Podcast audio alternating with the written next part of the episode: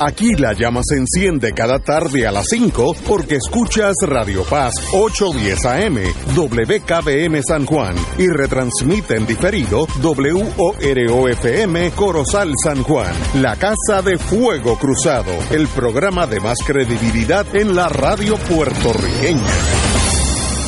Esta emisora y sus anunciantes no se solidarizan necesariamente con las expresiones que escucharán en el siguiente programa.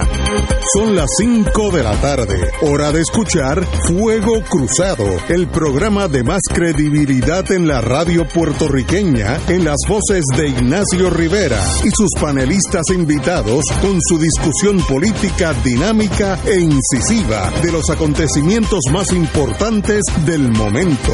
Fuego Cruzado comienza ahora.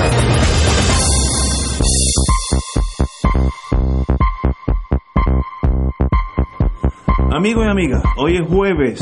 Si estuviéramos en Italia sería giovedì, pero como estamos aquí es jueves, así que eh, de paso en Italia la, G de gato no existe, así que eh, la, la, G, la J de jardín no existe, que ese es árabe. Ellos es G-I, giovedì. Este, eh, no, la, si algún italiano te, pone en un papel algo que tiene J no es, no es italiano, porque eso no existe. Igual que la Y tampoco existe en Italia.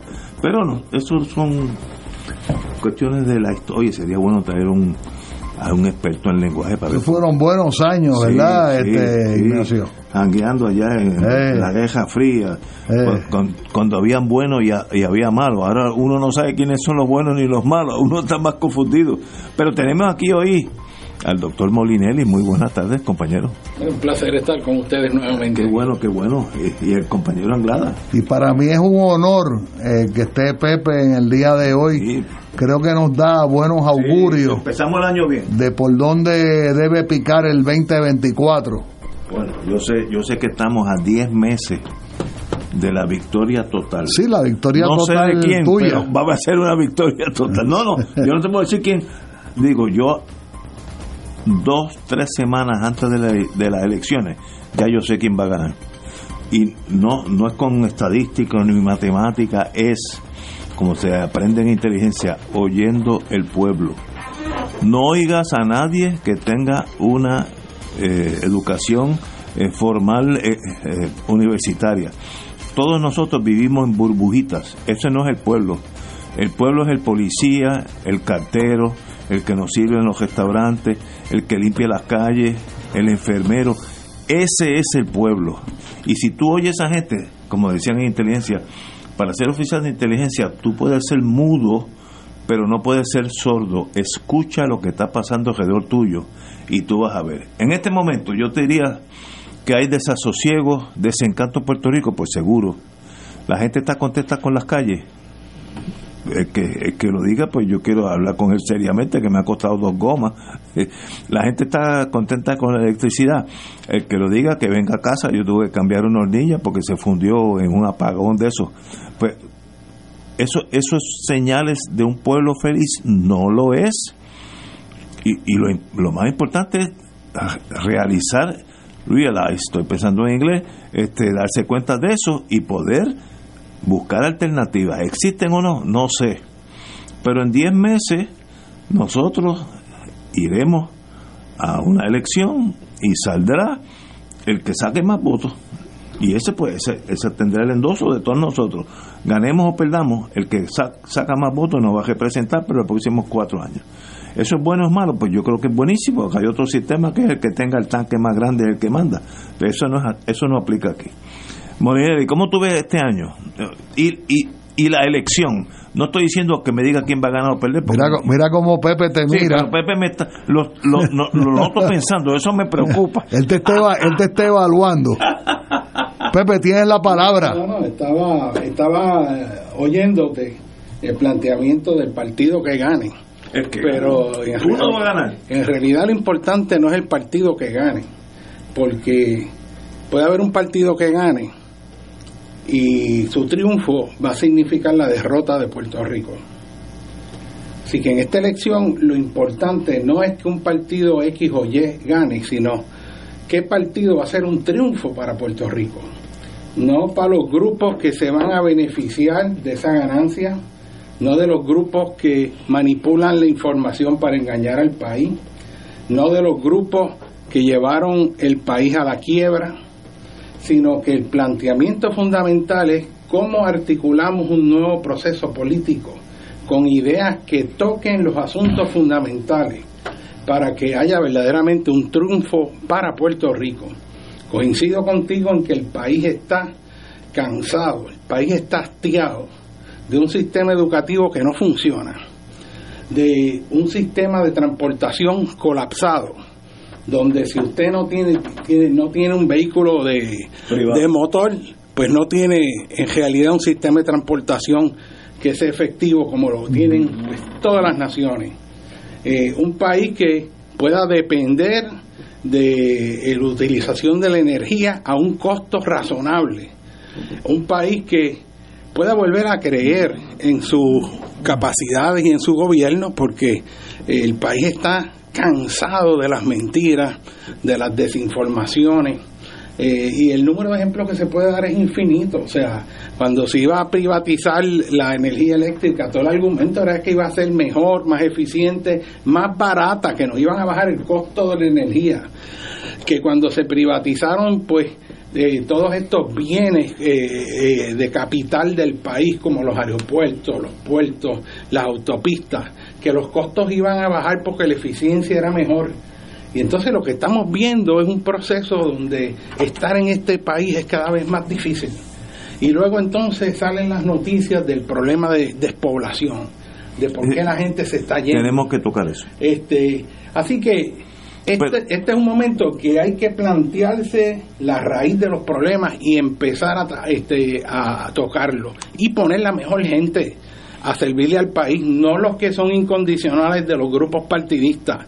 Es que estén la gente que sepa que la tenemos para empezar a reencaminar este país hacia un futuro mejor. Pero yo creo, Pepe, digo, tu análisis es correcto. Eh, yo no yo no conozco un puertorriqueño que diga la cosa, que las cosas están bien. Uno en todo Puerto Rico. Y yo me muevo en todos los círculos, desde bien arriba a bien abajo. Ah, por tanto, esa incomodidad, esa tensión, por algún lado va a salir esa presión. Es como un volcán, que tú no lo ves explotar hasta que explota, pero cuando explota es que ha habido años de presión interna que va generando esa fuerza que un día sale eh, en el Vesubio, donde sea. Puerto Rico está generando esa presión hace muchos, muchos años, tanto así que el partido mío tiene 33 los opositores tienen 32 y los otros tienen 17, lo que sea. Ha habido un cambio sustancial en esa maquinaria que antes se daba por sentado. Pero eso es maravilloso. Eh, no, yo creo que es bueno que, que, gane el que saque más votos. Eso es una de las cosas es que es un síntoma alentadora y que es positiva. Sí, estoy de acuerdo contigo. Porque cuando ya las cosas son insostenibles, el, el país tiene que cambiar. Es el, el volcán que empieza a generar presión y un día sale para afuera otro cambio, el que sea. Yo no te puedo decir quién va a ganar en noviembre porque no, no lo sé. Pero no va a ser un cambio explosivo, sino un cambio constructivo que vuelva al puertorriqueño a recuperar la fe en sí mismo y la fe en el futuro. Que el puertorriqueño en vez de ver el futuro como algo que es negativo, que va a ponerse peor, la, la, fuerza de Puerto Rico se encamine con fe hacia un futuro porque vamos a empezar a hacer las cosas bien. Pero para eso, y yo estoy mirándolo sin emociones aquí, el que quiera saber cómo yo pienso de verdad, que almuerce conmigo. Anglada lo hace de vez en no, cuando. Y que pague también, que, que, te invite a que me un, un, un, coñacito y tú vas a verlo. Pero eso es irrelevante. En este programa hay que ser neutral hay que hacerlo, aunque sea difícil en algunos casos para mí, yo trato de ser neutral. Esa fuerza de inquietud, de desencanto, está buscando un liderato. ¿Dónde sale ese liderato? Eh, puede ser Victoria Ciudadana Pip, vamos a decir por ahí, eh, Dignidad, un grupo que también demuestra un desencanto. Los partidos nuevos, progresistas y populares están en, en, una crisis. Por tanto, esa fuerza lo que lo, lo más terrible que puede pasar es que el desencanto sea tal que la juventud ni vote. Yo me encargo de eso en el condominio donde yo vivo. Yo yo me, yo soy el greeter, que cuando llega alguien se mueve, yo cuando se muda, estoy pensando en inglés, se mueve, moves. eh, eh, y yo los conozco. Mire, los jóvenes ni hablan de política, ni están inscritos. Vamos a decir, de 10 en el condominio mío, 6 no están inscritos. Eso es fatal. Inscríbanse y voten por el que ustedes quieran. Ahí sí que hay cinco opciones. Pero si no se inscriben, los que nos vamos quedando, los oldies, vamos teniendo más y más fuerza, porque los oldies no cambian. El Partido Popular tiene 30% del voto popular tumbado.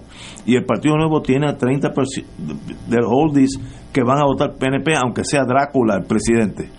Pues, pero los jóvenes tienen que hacer la diferencia y no veo ese commitment, e- es- esa, es- esa dedicación a querer cambiar un país, como que ya se, de- se despegaron de nosotros, el, el gobierno es algo mal necesario, yo sigo mi vida bien en el condominio, unos, unos muchachos jóvenes profesionales de primera, la vida la va muy bien, pero no tienen conexión con nuestro futuro, por lo menos en este momento. Ese líder que coja toda esa fuerza, Gandhi, que coge esa fuerza y, y la, la apunta en una dirección, si llega a surgir, gana las elecciones por un montón, porque estamos todos buscando ese, ese liderato. Hombre, yo difiero de eso. Muy bien. Yo- Para eso estamos yo te voy a decir eso. Este, el liderato es cada puertorriqueño. Cada uno de nosotros es un líder donde está. Cada uno tiene que plantearse aquel aquella frase inmensa que salió de Galil Gibran, el poeta, Sí, de la cual se copió John Kennedy en el discurso, que en vez de estar preguntando qué otros van a hacer por nosotros, la pregunta en este momento histórico es qué los puertorriqueños vamos a hacer por nosotros mismos. Yo estoy cansado de oír Es que estoy de estos acuerdo contigo. partidos tradicionales diciendo vamos a Estados Unidos a pedirle más chavos y todo se evalúa a base de cuántos chavos tú puedes traer y si traíste más chavos pues eres mejor o sea es un país que está evolucionando y ha evolucionado hasta el presente que nos ha llevado a esta crisis a que tengamos que depender un país que va a estar mendigando y hay muy poca energía dedicado a la pregunta de, bueno, ¿y qué vamos a hacer nosotros por nosotros mismos? ¿Qué vamos a hacer para potenciar nuestras Es que- capacidades? Es que y hay acuerdo. muchas cosas para hacer. Pero es que estoy de acuerdo contigo. ¿Entiendes? ¿Y cómo? ¿Quién genera esa fuerza? Bueno, esa gener- eso lo genera un cambio político que ciertamente los partidos que están desgastados, que llevaron a la quiebra este país, ciertamente no van a ser los que lo van a traer. O sea, yo no quiero oír de nuevo que, que van a mejorar el sistema educativo que van a mejorar este las carreteras, que carretera, van- que el- va- la que salud. vamos a todo eso, o sea, ya se le ha dado demasiado chance y entonces lo que uno ve es lo peor, cada vez está Pero- peor. pero- y entonces hay que generar un cambio. Y el cambio es que las alternativas van a salir, que Claro. se está tratando de aniquilar esa alternativa, Eh, que los que están están en campañas de difamación, controlando emisoras de radio, de televisión, desinformando al país, deformando la realidad del país y engañándolo, ya no tienen el efecto que antes tenían. Yo estoy el de país acuerdo. está abriendo los ojos No, es que y va a haber un cambio. Yo lo, lo intuyo porque es que se palpa en la calle. Pero es que, mira, lo que tú estás diciendo es aritmética, no estoy diciendo ni matemáticamente, aritméticamente constatable. El Partido Nuevo ganó con 33 y el Partido Popular está en 32. Antes ganaban por los 60. Están haciendo todo lo posible Por- para que no voten. No, no, No están llevando, pero no, están yendo a las escuelas a inscribir estudiantes. Ah, bueno, no están haciendo campañas eso de tiene- inscripción porque le temen a la juventud. Es- La juventud que no tiene los miedos que los inculcaron a la generación de nosotros. Estoy de acuerdo. Y no van a poder. No van yo, a poder. yo no sé, eso yo no lo sé. Ahí donde yo no estoy de acuerdo, digo, no no tengo conocimiento para disentir o, o estar de acuerdo contigo. Si esos muchachos que están en mi condominio, CPA, uno, un médico empezando su vida médica, etcétera, no se inscriben, no existen. Por más que quieran cambiar el sistema. Bueno, los, que, los que quitaron a Ricardo Rosselló, que no era de ningún Era el partido pueblo, no, político, era- en teoría no existían y hicieron que un gobernador saliera. Y eso no tuvo ningún partido político. Eso No. salió del corazón del pueblo. Mira, yo y es un fenómeno que todavía hay que estudiar. No, no. Yo tengo No, pero un muchas cosas que yo desconozco Es un fenómeno de que. esa movilización tan brutal, No, pero, un- pero le tocó el alma a la gente y sabía que eso tenía que ir para afuera. Yo no iba a ir a esa marcha. Dije, yo soy estadista. Eso fue todos los días Si voy, San Juan, si voy no para allá. No, no, iba a sí. otra. Yo, si voy para allá, puedo pasar más rato. Y la marcha grandota, la que fue por aquí, por. El este, expreso de las Américas. esa. Mi esposa, que es más valiente que yo, dijo, vamos, vamos para allá. Y nos fuimos. Me sorprendí los estadistas que yo conozco de vista, con que estado abogados, ingenieros, lo que sea. Me sorprendí que estaban allí. Así que ese gobernador, inepto, infantil, torpe, hizo algo que tocó nervios, que reaccionamos todos. Y eso es bueno. Seguro. Qué bueno que... Mira, hay un... No voy a decir el nombre porque me muero de, de susto. Hay un, un abogado del establishment, pero del establishment, de los que hacen todo el dinero del mundo todos los años. Y estaba allí. Y yo sé que él es de súper derecha. Yo al lado de él soy un, un, un reaccionario, un comunista pasado. Estaba allí. ¿Qué hizo que esa persona que vive del establishment, muy competente que es como abogado, estuviera allí? Pues algo tocó Rosellito que insultó al país entero y entonces el país entero, si no lo paran, hubieran quemado la fortaleza. Pues qué bueno que hay una reacción, o sea, el, pue- el pueblo reacciona. ¿Eso está pasando para las elecciones? No sé. No, no, no, no puedo calibrarlo. Pero bueno, pues, pero Anglada, tú que vienes con otra visión. Bueno, mira, eh, eh, es que ambos han tenido sustantivamente la razón. Yo creo que los dos partidos que han que se han alternado en el poder eh, han vivido y han sobrevivido de una mezcla de eh, de, de que no pase nada dramático y han vivido en gran medida del asistencialismo.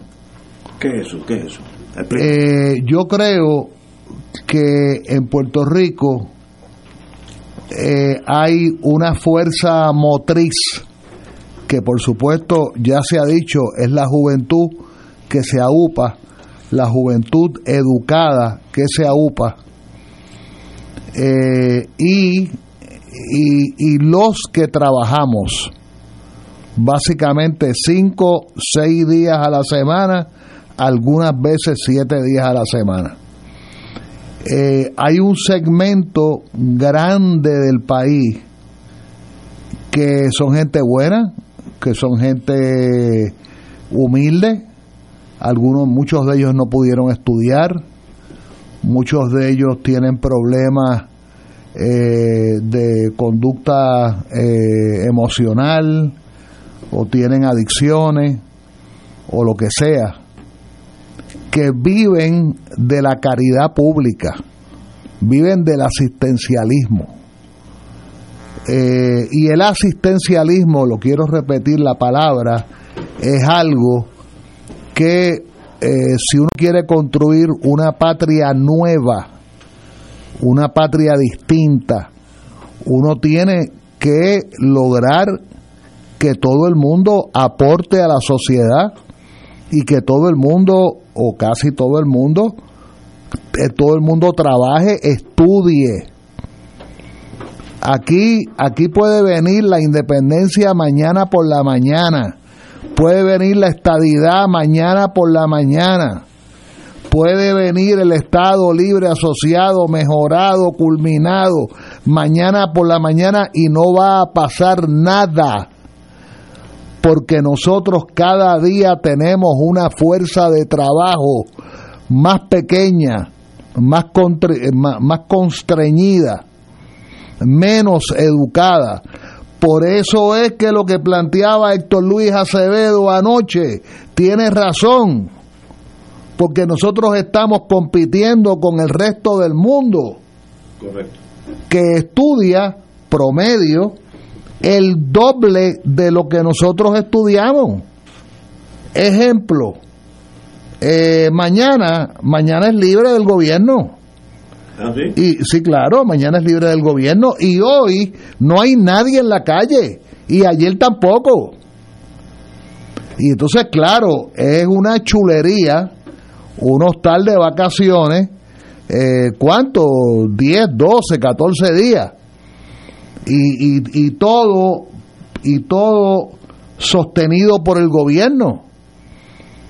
Por ejemplo, hoy nos enteramos que uno de los convenios más importantes en la historia sindical de Puerto Rico, un tribunal lo va a eliminar. ¿Ah? Porque, porque no hay dinero o el gobierno no ha aportado, no ha hecho las aportaciones correspondientes para el plan de pensiones de una clase trabajadora diestra, valiente, que se ha jugado la vida por nosotros, que ha servido que ahora resulta ah, que no hay dinero para la, para la pensión. Eh, Interalia, porque el gobierno hace 10 años se fututió las, lo que debió lo que debieron haber sido las aportaciones. Pero eso, eso- Hemos hablado de muchas cosas, pero volviendo al número electoral, el problema es cómo van a votar, cómo van a votar los convictos en Puerto Rico. Yo te voy a decir cómo van a votar. Van a votar en bloque por el PNP.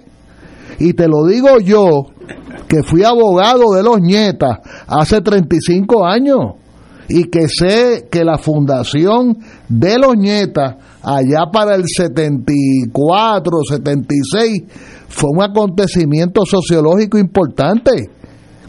Y a- ahora pero ¿y por qué votan en bloque? Pe- Ah, bueno. ¿Qué, qué- por qué, qué los motiva? Ah, bueno, eh, bueno, yo te puedo decir No. quién ha sabido negociar ese voto Ah, en las últimas, en, la- en el último número de elecciones. Tomás Rivera Chat prometiéndole cosas a los lideratos de lo que era una vez una asociación de confinados. En Puerto Rico hay dos gangas que dirigen la vida de los confinados. Y cualquier cosa que hagamos, tenemos que competir con 8, con 9 mil votos sólidos a favor del PNP. ¿Quieres que te dé otro ejemplo? Y, y los otros partidos no pueden hacer algo similar. Me pregunto, Bueno. salta, no, porque Pero, pero es, que, es que no es propio, es inmoral. no, no, no, no, pero en la guerra lo importante es ganar. Sí, pero, pero Hay una guerra que se, es en noviembre 5, la última batalla. Pero ¿quién era el que metía a Coquito en las cárceles en Puerto Rico? Bueno, es que- no era la alianza eh, pero- Victoria Ciudadana con el PIB. Pero la solución de ustedes, pues no vamos a hacer nada. No, no, no, no. votos van a estar en el... No, no, yo lo que te estoy diciendo es... ¿Qué hacemos? Yo lo que te estoy diciendo es que tenemos que hacer cosas. Yo decía ayer en un programa amigo, radial amigo por la mañana, que nosotros tenemos que organizarnos en estos próximos 10 meses por algo que tú acabas de decir. Tenemos que inscribir a la juventud. Si no inscribimos a la juventud, Se acabó. mejor que no vayamos a las elecciones y están poniendo trabas. tenemos que votar, tenemos que inscribir a los jóvenes puerta por puerta. Y segundo, y segundo, tenemos que no dejar el campo abierto para los votos con antelación al día de las elecciones. En otras palabras, Ahí voy yo. yo me sé la historia de cómo se mandan eh, lo- las avanzadas a, a votar en las égidas, a votar en las égidas Y la ley para que no haya representación. a que vote a, a- a que voten electores que, que, que no Pero eh, vamos, vamos a una pausa. pero pues, Cuando- claro que tenemos que trabajar No, no, exactamente. por eso ¿Y qué van a hacer ustedes para remediar esa realidad? No hay sierra maestra, así que Pero- no podemos ir a la sierra. Vamos a una pausa. Ignacio, no deberían ser ustedes, deberíamos ser, ¿qué vamos a hacer nosotros? No, no, no. esto- es importante que esté ahí No. porque hay que defender lo que es justo y lo que es no, correcto. pero, pero ahora entramos. o sea, en eso, cuando tú dices, vamos a unas elecciones limpias y claras, No, pues no, no. eso tiene que ser un proyecto de No, todos los puertorriqueños. mira, no puede el- uno decir, ah, pues yo hice trampa y me la gané porque yo soy más tramposo, más listo. Pero, no, no, pero hay de que, eso, eso es lo que queremos cambiar. hay que tener garras para poder detener a aquel que está inclinado a hacer trampa. Si no, la vuelve y la hace.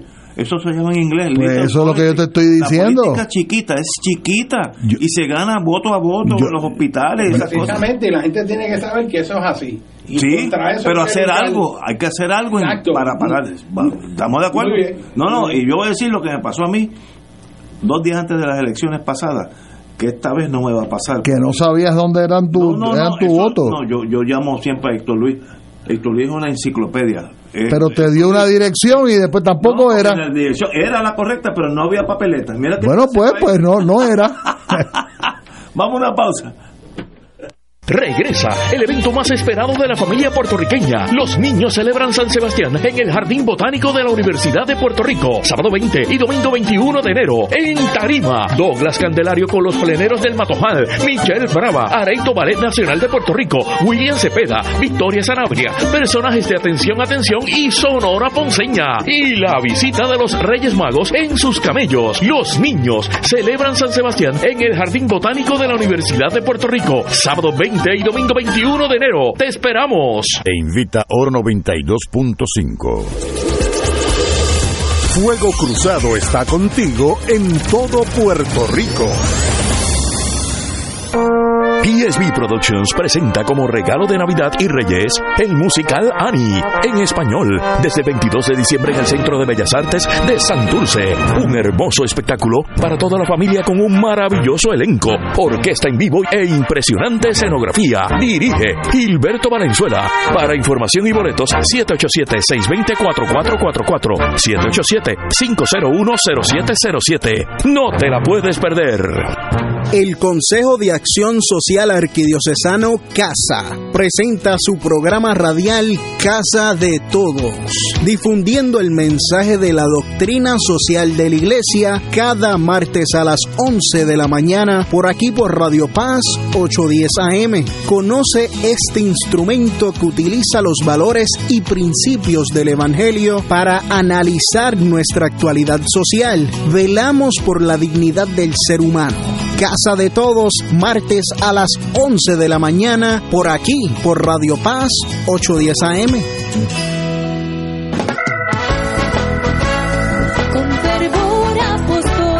Con fuego y unción llega Beatriz, voz de ángel, en su programa Con fervor apostólico, evangelizando con la fuerza del Espíritu Santo, todos los miércoles de 8 a 9 de la noche por aquí, por Radio Paz 810 Con AM. fervor apostólico. Cada sábado de 9 a 11 de la mañana tendrás un encuentro con De Frente con la Verdad, donde se discuten asuntos que tocan de cerca la actualidad en todas sus perspectivas, las historias que afectan a tu diario vivir, estos y otros temas analizados desde el punto de vista evangélico. De Frente con la Verdad, todos los sábados de 9 a 11 de la mañana por Radio Paz 810. Escucha los sábados a las 5 de la tarde para servirte un programa del Colegio de Profesionales del Trabajo Social de Puerto Rico con los temas de interés a la comunidad. Recuerda, los sábados a las 5 de la tarde para servirte por Radio Paz 810. Y ahora continúa Fuego Cruzado.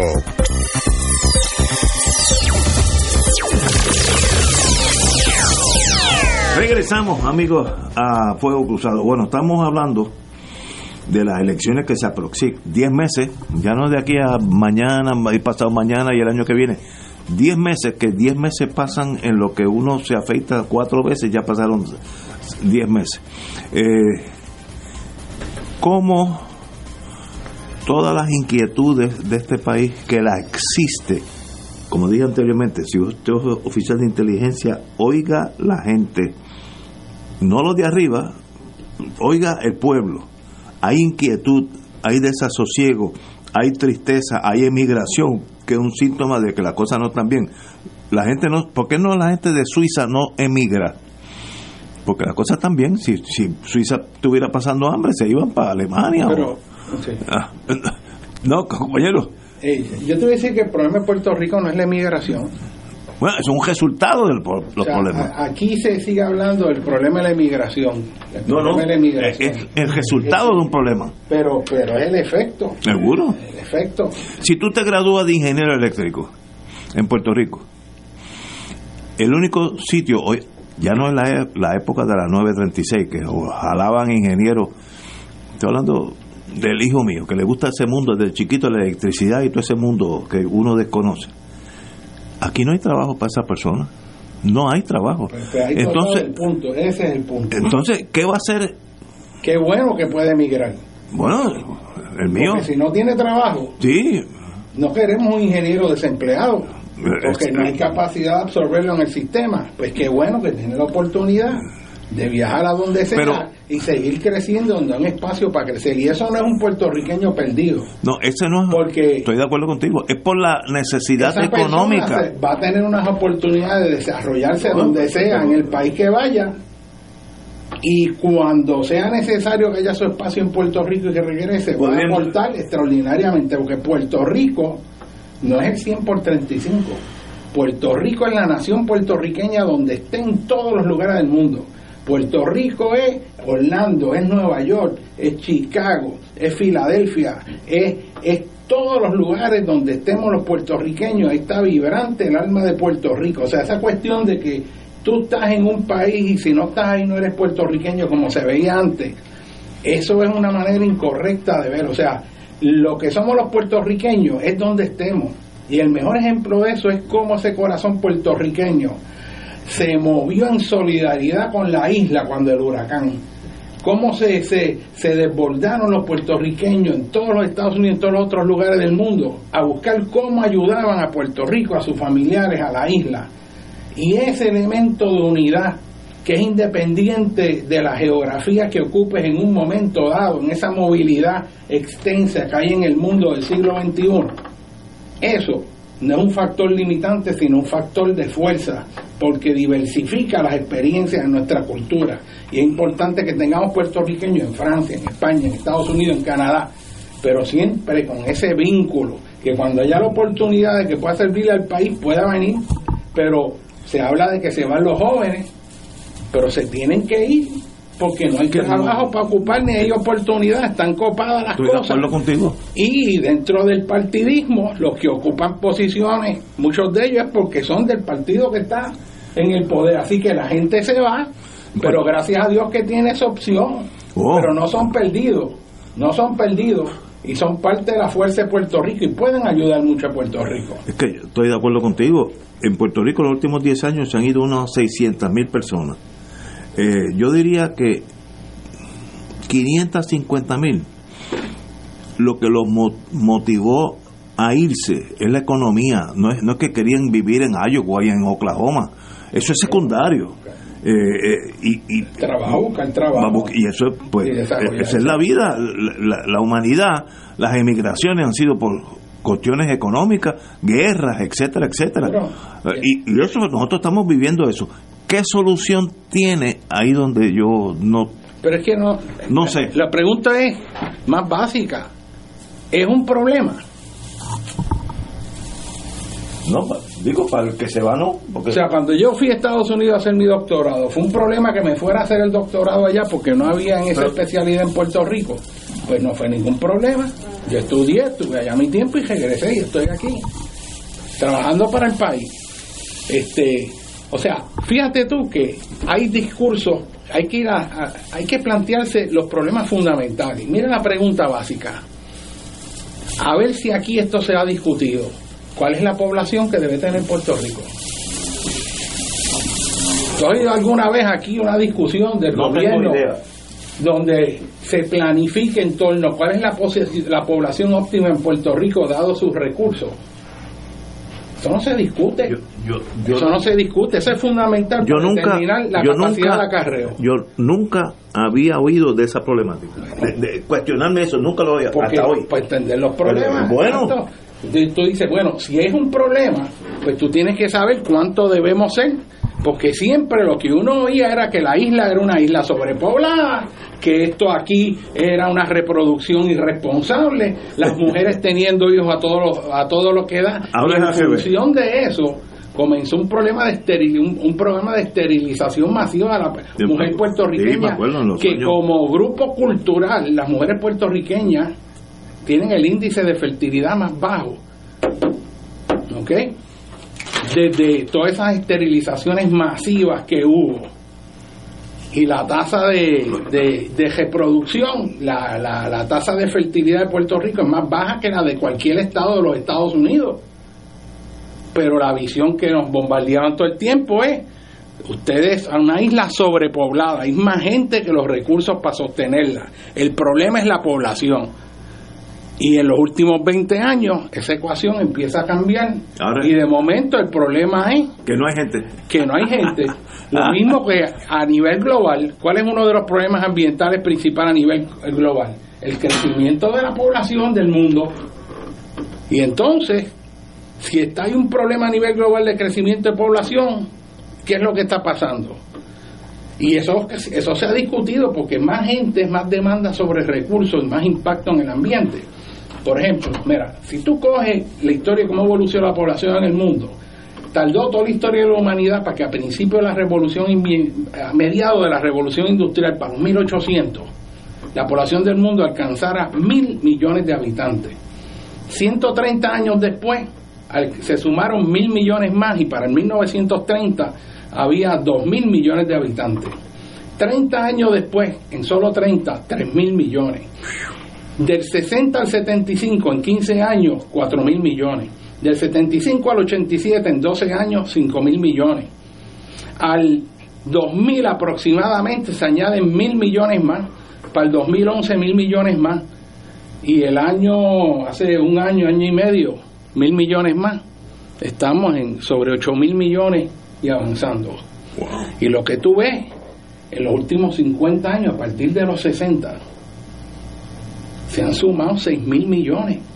Cuando tomó toda la historia de la humanidad para alcanzar mil millones, 1800. O sea que hay un crecimiento exponencial y eso a nivel global crea una presión sobre los recursos, sobre los suelos, sobre, sobre el ambiente brutal. Así que a nivel global el modelo es cómo logramos estabilizar la población. Toda la cuestión de China, de control de población, era buscar que llegara, la, la curva se aplanara, ¿no? La curva de crecimiento logístico. Así que en Puerto Rico lo que estamos viendo es el proceso al revés, que es que la población se está cada vez es menos, no que esté estable, es que se está reduciendo. Pero si tú dices que es un problema, tú tienes que entonces tener un- una visión de cuál es la población que podemos sostener y es óptima para el país, porque tampoco el país puede seguir creciendo en población ad infinitum, o sea, hay unos factores limitantes. Eso es una eso es una discusión que hay que tener.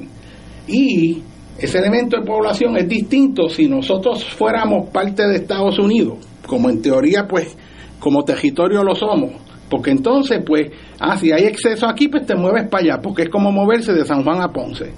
Por eso a mí me sorprende cuando yo oigo los, al movimiento anexionista hablando de que hay que traer a los puertorriqueños para acá. Pero bueno, pero si usted quiere anexarse en lo mismo que esté en Chicago que en otro lado, ¿verdad? no, O sea, debe- efectos. así debiera ser. Pero, pero si nosotros queremos mantener el país de forma sostenible como una nación puertorriqueña que tuviera parte o independiente en un futuro cuando sea viable, pues hay que plantearse eso. ¿Entiendes? Entonces, esa discusión de cuál es el target population, cuál es la población que tenemos que alcanzar y que sea sostenible, eso es importante. Lo otro, gran parte de la disminución de población no es solo la migración, el incremento en muerte, que eso tampoco se discute porque lo que causó el crecimiento grande de población que acabo de, de hablar anteriormente, no fue que naciera más gente, sino que la gente murió menos. O sea, la población aumentó porque el número de muertes bajó. Veo. Bajó porque eso fue concomitante, avances en la medicina, en la salud pública. Y gente que antes se moría de una infección porque no había penicilina. Hoy viví. cualquier cosa y bebés que se deshidrataban y no habían electrolitos para darle, se morían y la tasa de mortalidad era altísima. ¿Entiendes? Por eso en Puerto Rico antes estaban todas esas familias. ¿De cuántos son ustedes? Ah, somos 16, 5 de padres, este, 11 de madres, lo que murieron sea, cinco y se han muerto 7 y nos quedamos como 3 y hay dos más que van de camino. O sea, toda esa visión. El punto es que aquí nunca se ha hecho una estrategia quizás porque no tenemos las herramientas, quizás porque no nos los hemos planteado con respecto a cuál es la población que puede vivir de forma sostenible en Puerto Rico. Y eso es importante, ¿sabes por qué? Porque en este siglo XXI nosotros vamos a vernos en una situación, y esto es cuestión de tiempo, y esto viene, donde ese, esa dependencia de los procesos de globalización, que en el caso de Puerto Rico nos han llevado a tener un país más dependiente, cada vez más dependiente de afuera, menos productivo en lo agrícola, más dependiente, bueno, de todo. Cuando se rompan esas conexiones, ¿qué vamos a hacer? Porque no hemos pensado el, el escenario alterno. Así que, ¿cómo va a manejar este país? Aquí nada más tiene que ocurrir un conflicto global. Esto que está pasando ahora en el Medio Oriente y que muestra señales de ir increciendo. Esto de un momento, de un día para otro, puede desembocar en una crisis global que aquí se va a dejar de recibir lo que se recibe cuando se paralicen todas esas líneas de, de distribución y empiece todo el mundo a tirar con lo que hay nosotros ahí en el medio entonces estamos aquí resulta que a la gente se le olvidó hasta cómo sembrar y Pero- en la prángana pero- entonces esos son escenarios ¿Y qué, qué solución? Ese análisis, obviamente, eh, es profundo y correcto. ¿Y qué hacemos? Como decía, Bueno, pues tiene que haber un gobierno que sea inteligente. Ah, bueno, ok, pues. O sea, no, ese es el problema, es que, que el gobierno pone gente que le sirve a las órdenes del Ejecutivo, de, de, o sea, la gente de confianza, que eran los que sabían, desaparecieron. La gente, porque antes un gobierno, como ya he dicho anteriormente, la gente de confianza de un gobernador eran quienes, gente que sabía tanto y tanto y tanto que el gobernador en salud iba a coger al más que sabía en salud Aunque- y iba a oír su consejo. aunque fuera de otro partido. Seguro. Como el caso del doctor. Seguro, la, la mejor gente. Tú decías, ¿quiénes son los que saben aquí? Vengan para acá. y tú ves Opíname de esto. Y tú esto, pam, pam, pam. Hoy, hombre, confianza, ¿sabe qué es? Mira, oh, dale contrato a aquel. Yo no te he dicho nada. Si no le das el contrato, ya tú no eres de confianza. Pero- Te fuiste. ¿Tú crees que es posible que nosotros brinquemos a esa etapa de buen gobierno? Estoy seguro. Eso está Yo- a fin yo- de. esa decisión la va a tomar Puerto Rico en noviembre. Yo no, yo no veo eso. Yo, yo veo un, Ah, bueno, un pero- país sumido en una, un, un vórtice de mediocridad, corrupción Seguro. en todos los lados. Que salir de eso se necesita un líder, pero un No, líder que mira. opaque todo lo del pasado. Si no, va a ganar uno de los dos partidos. Mira, eso lo podemos iniciar en este programa. Dime, dime. Eso, e- eso que tú dices que hace falta, se inicia en este programa. Y se inicia en este programa, Dime, dime, explícame. donde en vez de discutir las boberías que se ocupan en la radio por ahí todos los fulanito, días, sí, sí. empecemos a, a- a discutir cómo se deben hacer las cosas, para que la gente entienda cómo, cómo tú puedes transformar un país, porque las ideas están. Lo que pasa es que hay un gobierno ahí que no le interesa instrumentalizar ideas. Un, un gobierno que lo que quiere es delegar su inteligencia en la empresa privada y, y huye de su responsabilidad de gobernar dando contratos para todo, para repartir todo Pero ese mira, capital. La inteligencia en Puerto Rico, tengo tres amigos importantes en la sociedad. Uno dice, que es el más directo, de acuerdo contigo, no hay salvación. Eso y el suicidio es la misma cosa, así que yo espero no seguir por Mira, ahí. No, ajá. pero espera, lo otro, en desacuerdo con ustedes, hay que alterar el sistema, no sé qué dijo. Y el otro, la ruta es la autonomía. Ok, vamos a, vamos a asumir la autonomía. Bueno, vamos. Pero, ¿qué hacemos? Concepto número uno. Una vez que seamos autónomos, ¿qué hacemos? Mira, te lo voy a poner bien sencillo. Una vez yo fui con un arquitecto hace muchos años, al viejo San Juan, y me llevó a ver una ruina que acababa de comprar.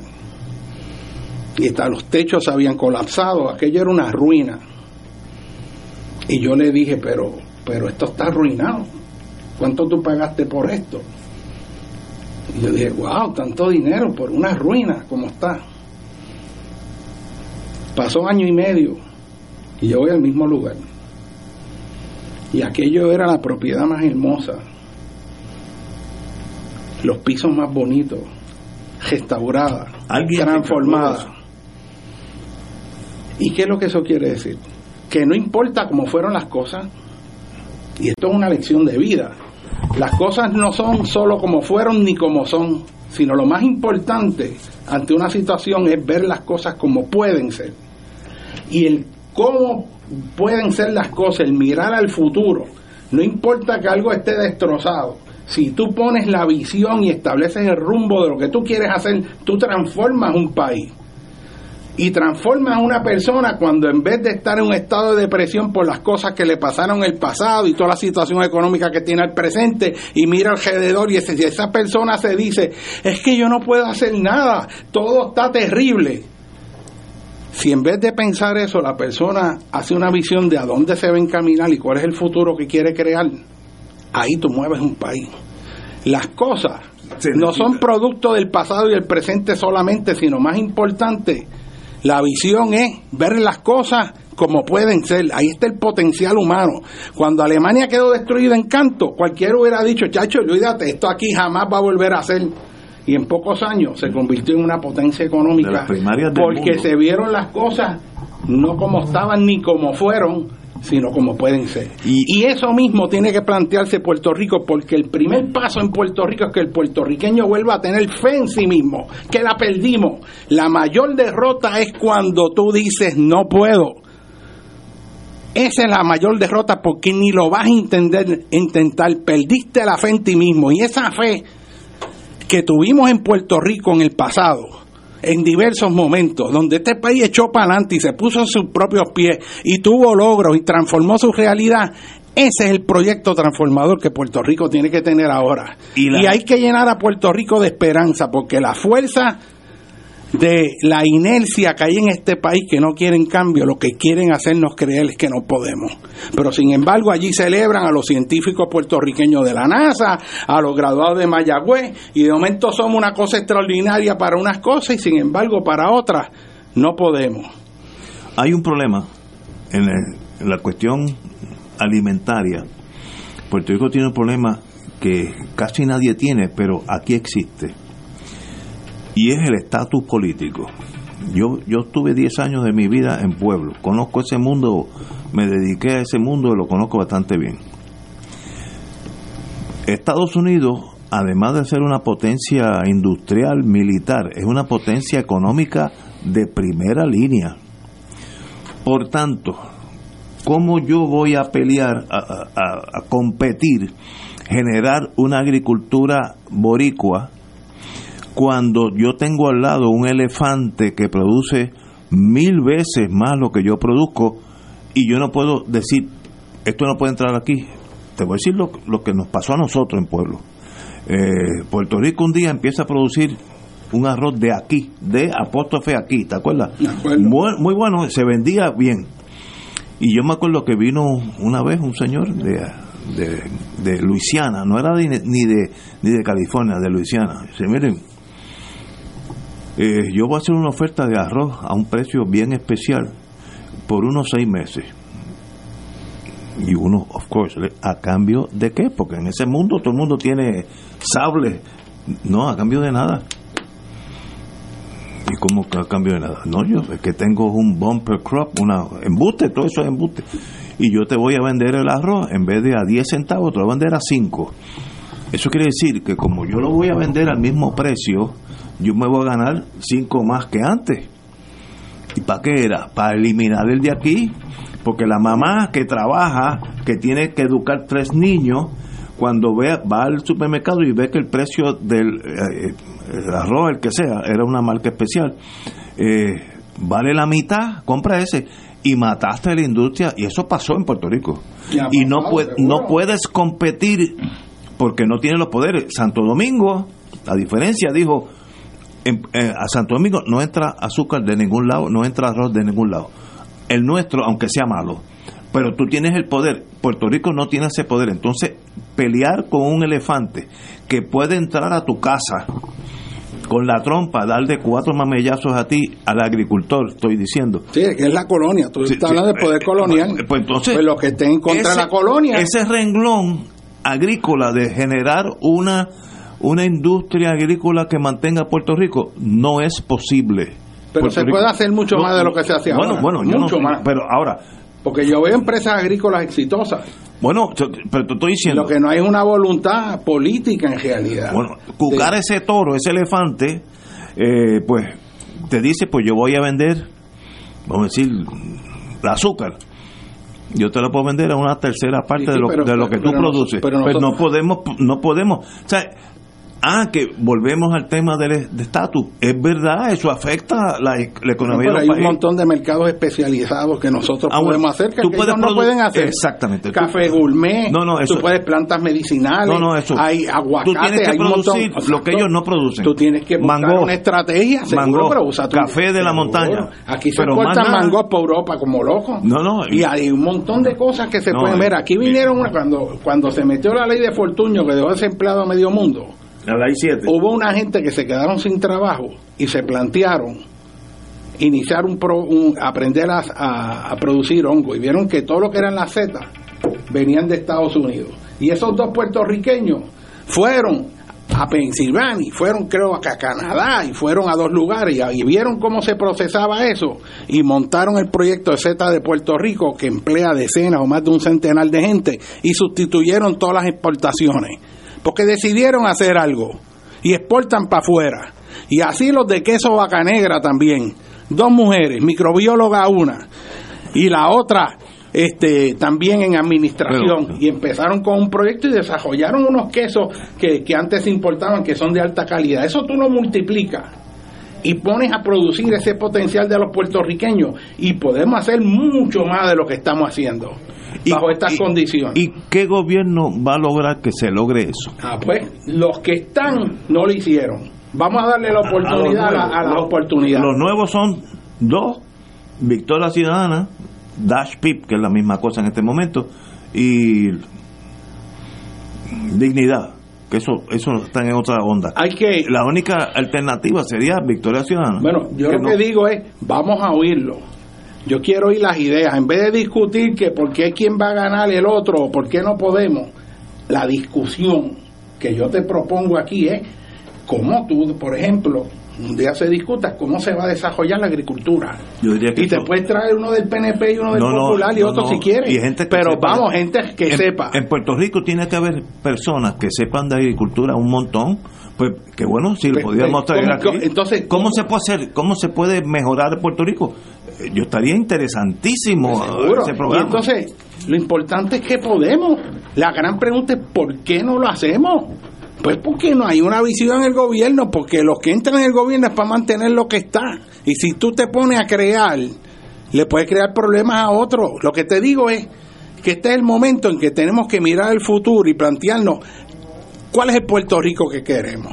Queremos un Puerto Rico que cada vez dependa más de las ayudas y que estemos allí rogándole a los congresistas de demócratas y republicanos, ay bendito que nosotros no podemos quedarnos más chavos. Mira que yo soy ciudadano americano, dame el, dame el full payment que me tienes que dar. Gente que pide estadidad pero nunca plantea cómo Puerto Rico va a aportar fuera de su sangre, porque el argumento de Puerto Rico, de qué da Puerto Rico, es la sangre de los puertorriqueños pero no plantean el hacer aquí en Puerto Rico un desarrollo económico potente que en todo caso viabilizaría cualquier opción política, ya sea la estadidad o la independencia. Porque la mayor parte del argumento estadista está sembrado en la cuestión del mantengo. Tú sabes, si te, ah, si te pierdes el mantengo, bueno, ¿y, y por qué no trabajan? Para que no haya mantengo y, Y- y- la gente trabaje y con dignidad tenga un trabajo decente y produzca más. ¿Cómo se logra que esa persona trabaje si quedándose en su casa más o menos gana lo mismo? Eso es bien difícil. En Bueno, otros países, no- bueno. si no trabajas, te mueres. Bueno, aquí no, no, no, aquí no. aquí to- todo eso se hace con un gobierno que tenga la visión y que sepa también desarrollar una unidad de país, porque a nosotros nos quebraron o in- han intentado quebrarnos el sentido colectivo. O sea, Puerto Rico cada vez está moviéndose en una cuestión de sálvese quien pueda a nivel individual. Es que, ¿Entiendes? mira, como todo en la vida, mi mamá decía, las cosas buenas traen cosas malas. Todo ese dinero que ha entrado aquí, yo estuve con un abogado de, de la Junta de Control Fiscal, me dijo que eh, el dinero que está o ya ha entrado o está asignado es 80 billones. Eso no pasa en Honduras, ni en Jamaica, ni en Argentina. Por tanto, un país que sin hacer nada le van a dar 80 billones, genera vagos. Exacto. Y, No, es, es un- un- es un- algo bueno que trae unas consecuencias malas. bueno, lo que ocurre es lo siguiente. Mira los que trabajan aquí, 40%. de- Pero yo te voy a dar la respuesta de por qué eso no es necesario. Y la respuesta es la siguiente. Si tú tienes un país que está bien planificado, en lugar de haber ubicado 250, o, eh, no 200, haber ubicado un cuarto de millón de estructuras en zonas inundables, si lo hubieran planificado bien, hubieran estado ubicados en zonas que no se inundan, así que cuando vengan las inundaciones no hay un desastre. El desastre aquí, el desastre es planificación, porque Pero- hemos ubicado, Pero ya eso pasó, eso es por- irreversible. por- ah, pero eso hay manera de resolverlo. Ocean Vuelvo y te digo. Va a estar bajito todo. Desde que yo era chiquito, Bueno, eso pues, se inunda. Imagínate si el nombre se llama Parque del Océano. imagínate, dime tú. Pero, Bueno, bueno. pero todo eso son errores y eso se corrige. ¿Cómo se corrige? Lo que, lo que pasa es que ahora siguen construyendo en esas mismas áreas. No, porque viene el no hay, político. no hay no hay voluntad política de hacer un país sostenible. Y, y lo que hace es incrementar la dependencia sin que tuviera que ser Y así. el problema es cómo se rompe con esa realidad. Pues yo si, te puedo decir- si yo puedo hacer, yo tengo parientes, yo, que están en su casa y le dan dos o tres sistemas, no es un sistema más, dos o tres, pero a- al mes ganan 550 dólares mirando televisión. Eso es, eso es mucho más difícil, más, más fácil que estar cortando caña. Bueno, porque hay- pues esa persona se inutiliza por, por el dinero. Exacto. Es, es más negativo. Sí, sí, pero, pero si tú culti- cultivas primero la autoestima, Ah, bueno, sí. el sentido de responsabilidad social, Estoy de acuerdo contigo. si tú, si tú empiezas a cultivar las responsabilidades del padre en una familia y las responsabilidades de la madre, y tú empiezas sencillo a ir a los valores básicos que tienen todas las naciones del mundo, Eso porque que nos estamos No, no, convirtiendo en un paria como nación. Estoy de acuerdo contigo. O sea, vete tú a otro país y tú dile que no, que, que toda la gente que trabaja, que, que si le dan chavos ahí para sentarse a ver televisión y le damos un poquito menos y más o menos, pues no, hay dignidad, No, hay deseo de trabajo. Y este país es así, este país tiene esfuerzo y trabajo, nosotros venimos de esa cultura. Ahora, esa malignidad es la que nos metieron encima y eso hay manera. y romper eso no O sea, es yo fácil. tengo estudiantes, he tenido estudiantes que se comen el mundo y van con una potencia extraordinaria. Eso es bueno. ¿Te entiendes? O sea, yo, yo me siento bien esperanzado, porque cuando la cosa se pone difícil, es que entonces vienen las transformaciones en Mira, el país. aquí me dice un- uno de los economistas principales de Puerto Rico, y voy, no voy a decir nombre, nada. María y el COVID-19 se convirtió en en un rescate federal que ha desalentado a la clase política a hacer cambios. Se, consoli- se consolidó la dependencia y la mediocridad. Y es verdad. ¿Cómo tú sales de esa picada? ¿Cómo tú sales de eso? Pues con un liderato que yo no lo veo en el horizonte donde yo vivo. Pues con no lo veo. no se ven, no, no, con seguro, los no muchachos- se ve nada. no veo nada. Vamos a una pausa. Son las 18 horas y olvídense de sembrar en Puerto Rico y no compitan con Estados Unidos porque los ahogan. Vamos a una pausa. Fuego Cruzado está contigo en todo Puerto Rico. Era ya la madrugada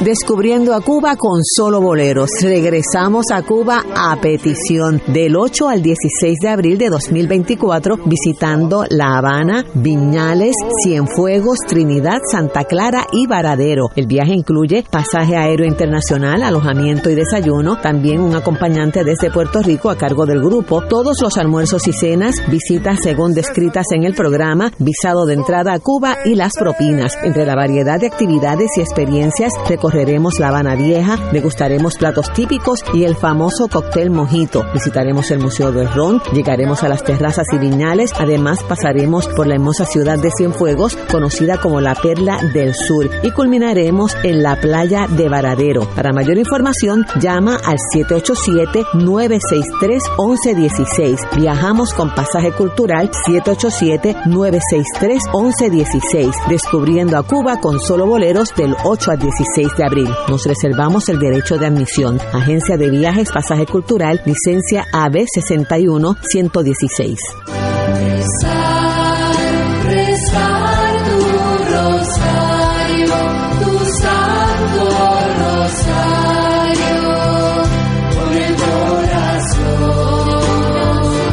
Rosario nos ayuda a contemplar la vida de Jesús mediante los ojos de María y cada noche por Radio Paz alcanzas esa unión espiritual con nuestro Señor de la mano de su Madre. Acompáñanos a rezar el Santo Rosario a las 7 de lunes a viernes en la emisora donde ser mejor es posible. Radio Paz 810 AM. Y así tomarnos de tu mano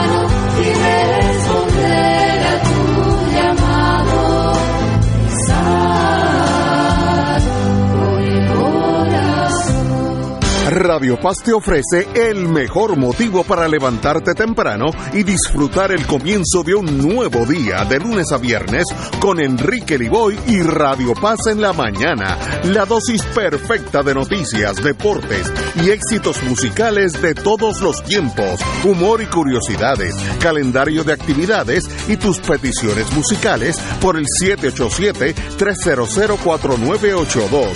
Conéctate con el 810 AM de lunes a viernes con Enrique Liboy y Radio Paz en la mañana.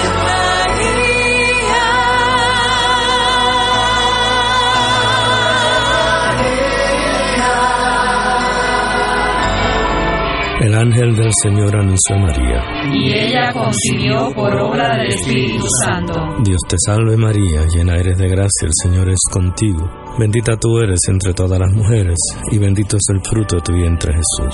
Santa María, Madre de Dios, ruega por nosotros pecadores, ahora y en la hora de nuestra muerte. Amén. He aquí la esclava del Señor. Hágase en mí según tu palabra. Dios te salve María, llena eres de gracia, el Señor es contigo.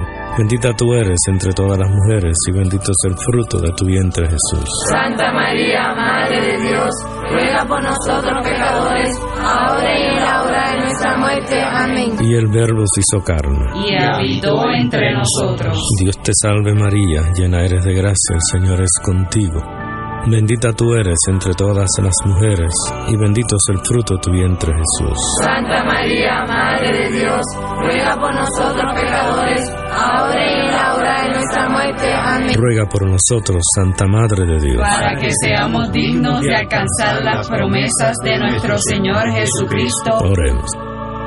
Derrama, Señor, tu gracia sobre nosotros, que por el anuncio del ángel hemos conocido la encarnación de tu Hijo, para que lleguemos por su pasión y su cruz a la gloria de la resurrección, por Jesucristo nuestro Señor. Amén. Gloria al Padre, al Hijo y al Espíritu Santo. Como era un principio, ahora y siempre, por los siglos de los siglos. Amén.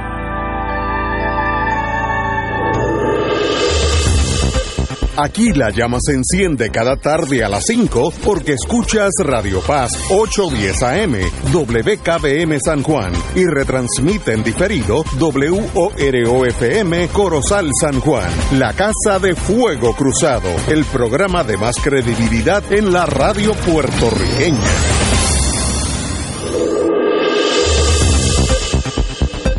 Y ahora continúa Fuego Cruzado. Regresamos, amigos y amigas. Hemos tenido aquí, un, por poco nos vamos a las manos, en bute, en el sentido de hermandad. Pero eh, yo, yo miro las cosas un poquito diferente.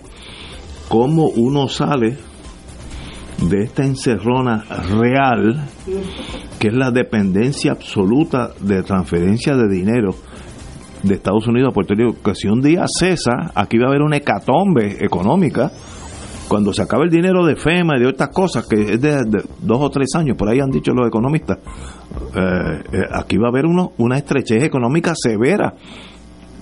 ¿Y qué uno hace?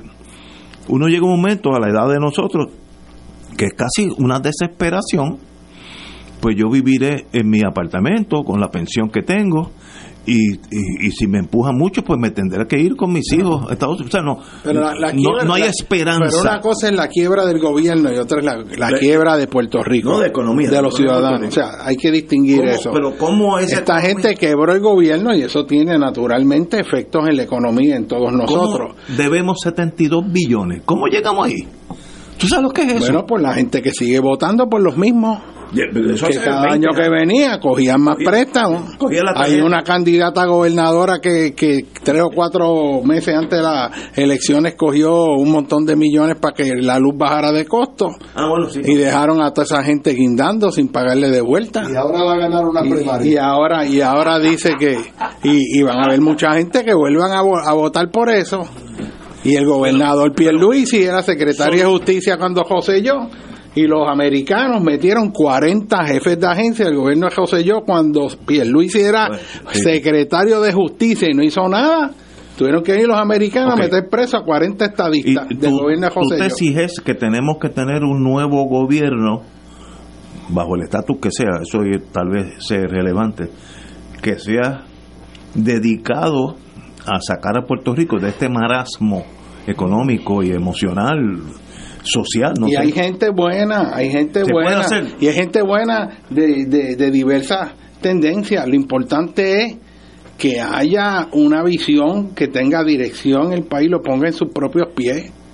Y eso se puede hacer, las cosas no se hacen. Y ahora vuelvo a citar a Kennedy, que me viene a la mente, cuando él hizo aquel discurso famoso de, de entrar en la carrera este, del espacio con la Unión Soviética. Sí, sí, sí. cuando cuando dijo este nosotros hacemos las cosas no si son difíciles o, sin- o si son fáciles sino porque tenemos que hacerlas y en la vida eso es así. Pero, o sea usted tiene que hacer lo que le toca hacer. Si es difícil pues usted lo supera pero porque tú veas algo difícil tú digas ah, pues eso es imposible yo nunca trato pues no. Pero O sea, aquí hay otros miedos también. Tengo un amigo mío que es muy serio. Me pero dice, ¿por qué en hablar de, hablar de los miedos no hablamos de la fortaleza? Pero mira, no, porque ese- de miedo vota en noviembre. Dice, dice, hay que, espérate, para no, para no meter la pata. Tienes que tener mucho cuidado con el comunismo. ¿Tú crees que ese voto tú de aquí a noviembre lo cambias? Es un pensamiento bien profundo, ¿verdad? Tiene como 70 años No, no más. de macartismo. No, tiene, sí, mira, pues, Sí, 70 años más o menos. Pero esa persona vota. 80. Y, y- y tiene un teléfono celular Apple que lo hicieron en China comunista. Exactamente. Y la ropa que está vistiendo No se lo, diga- hicieron en China no le diga- comunista. no le diga eso porque vo- vota Ah. el teléfono. Ese miedo eh, existe en Puerto Rico Eh, electoralmente y los dos partidos grandes trabajan con ese miedo. Sí, pero esa gente se está muriendo. Tú- pero tú no, tú no Entonces oído- esta generación está pasando, que es la de nosotros, es la Ah, de nosotros. pero- la juventud nueva no viene con esa, ah, esa la generación de nosotros. Mira, los cambios vienen con, la, con, con la juventud. generación. en toda no la se comen la ese humanidad. cuento. Vete Bueno, y dile a un muchacho, pero- mira, acá ahí viene el comunismo, te en la cara. a que te, te aseguro, cuando pase esto nos hablamos o tal vez vengas aquí.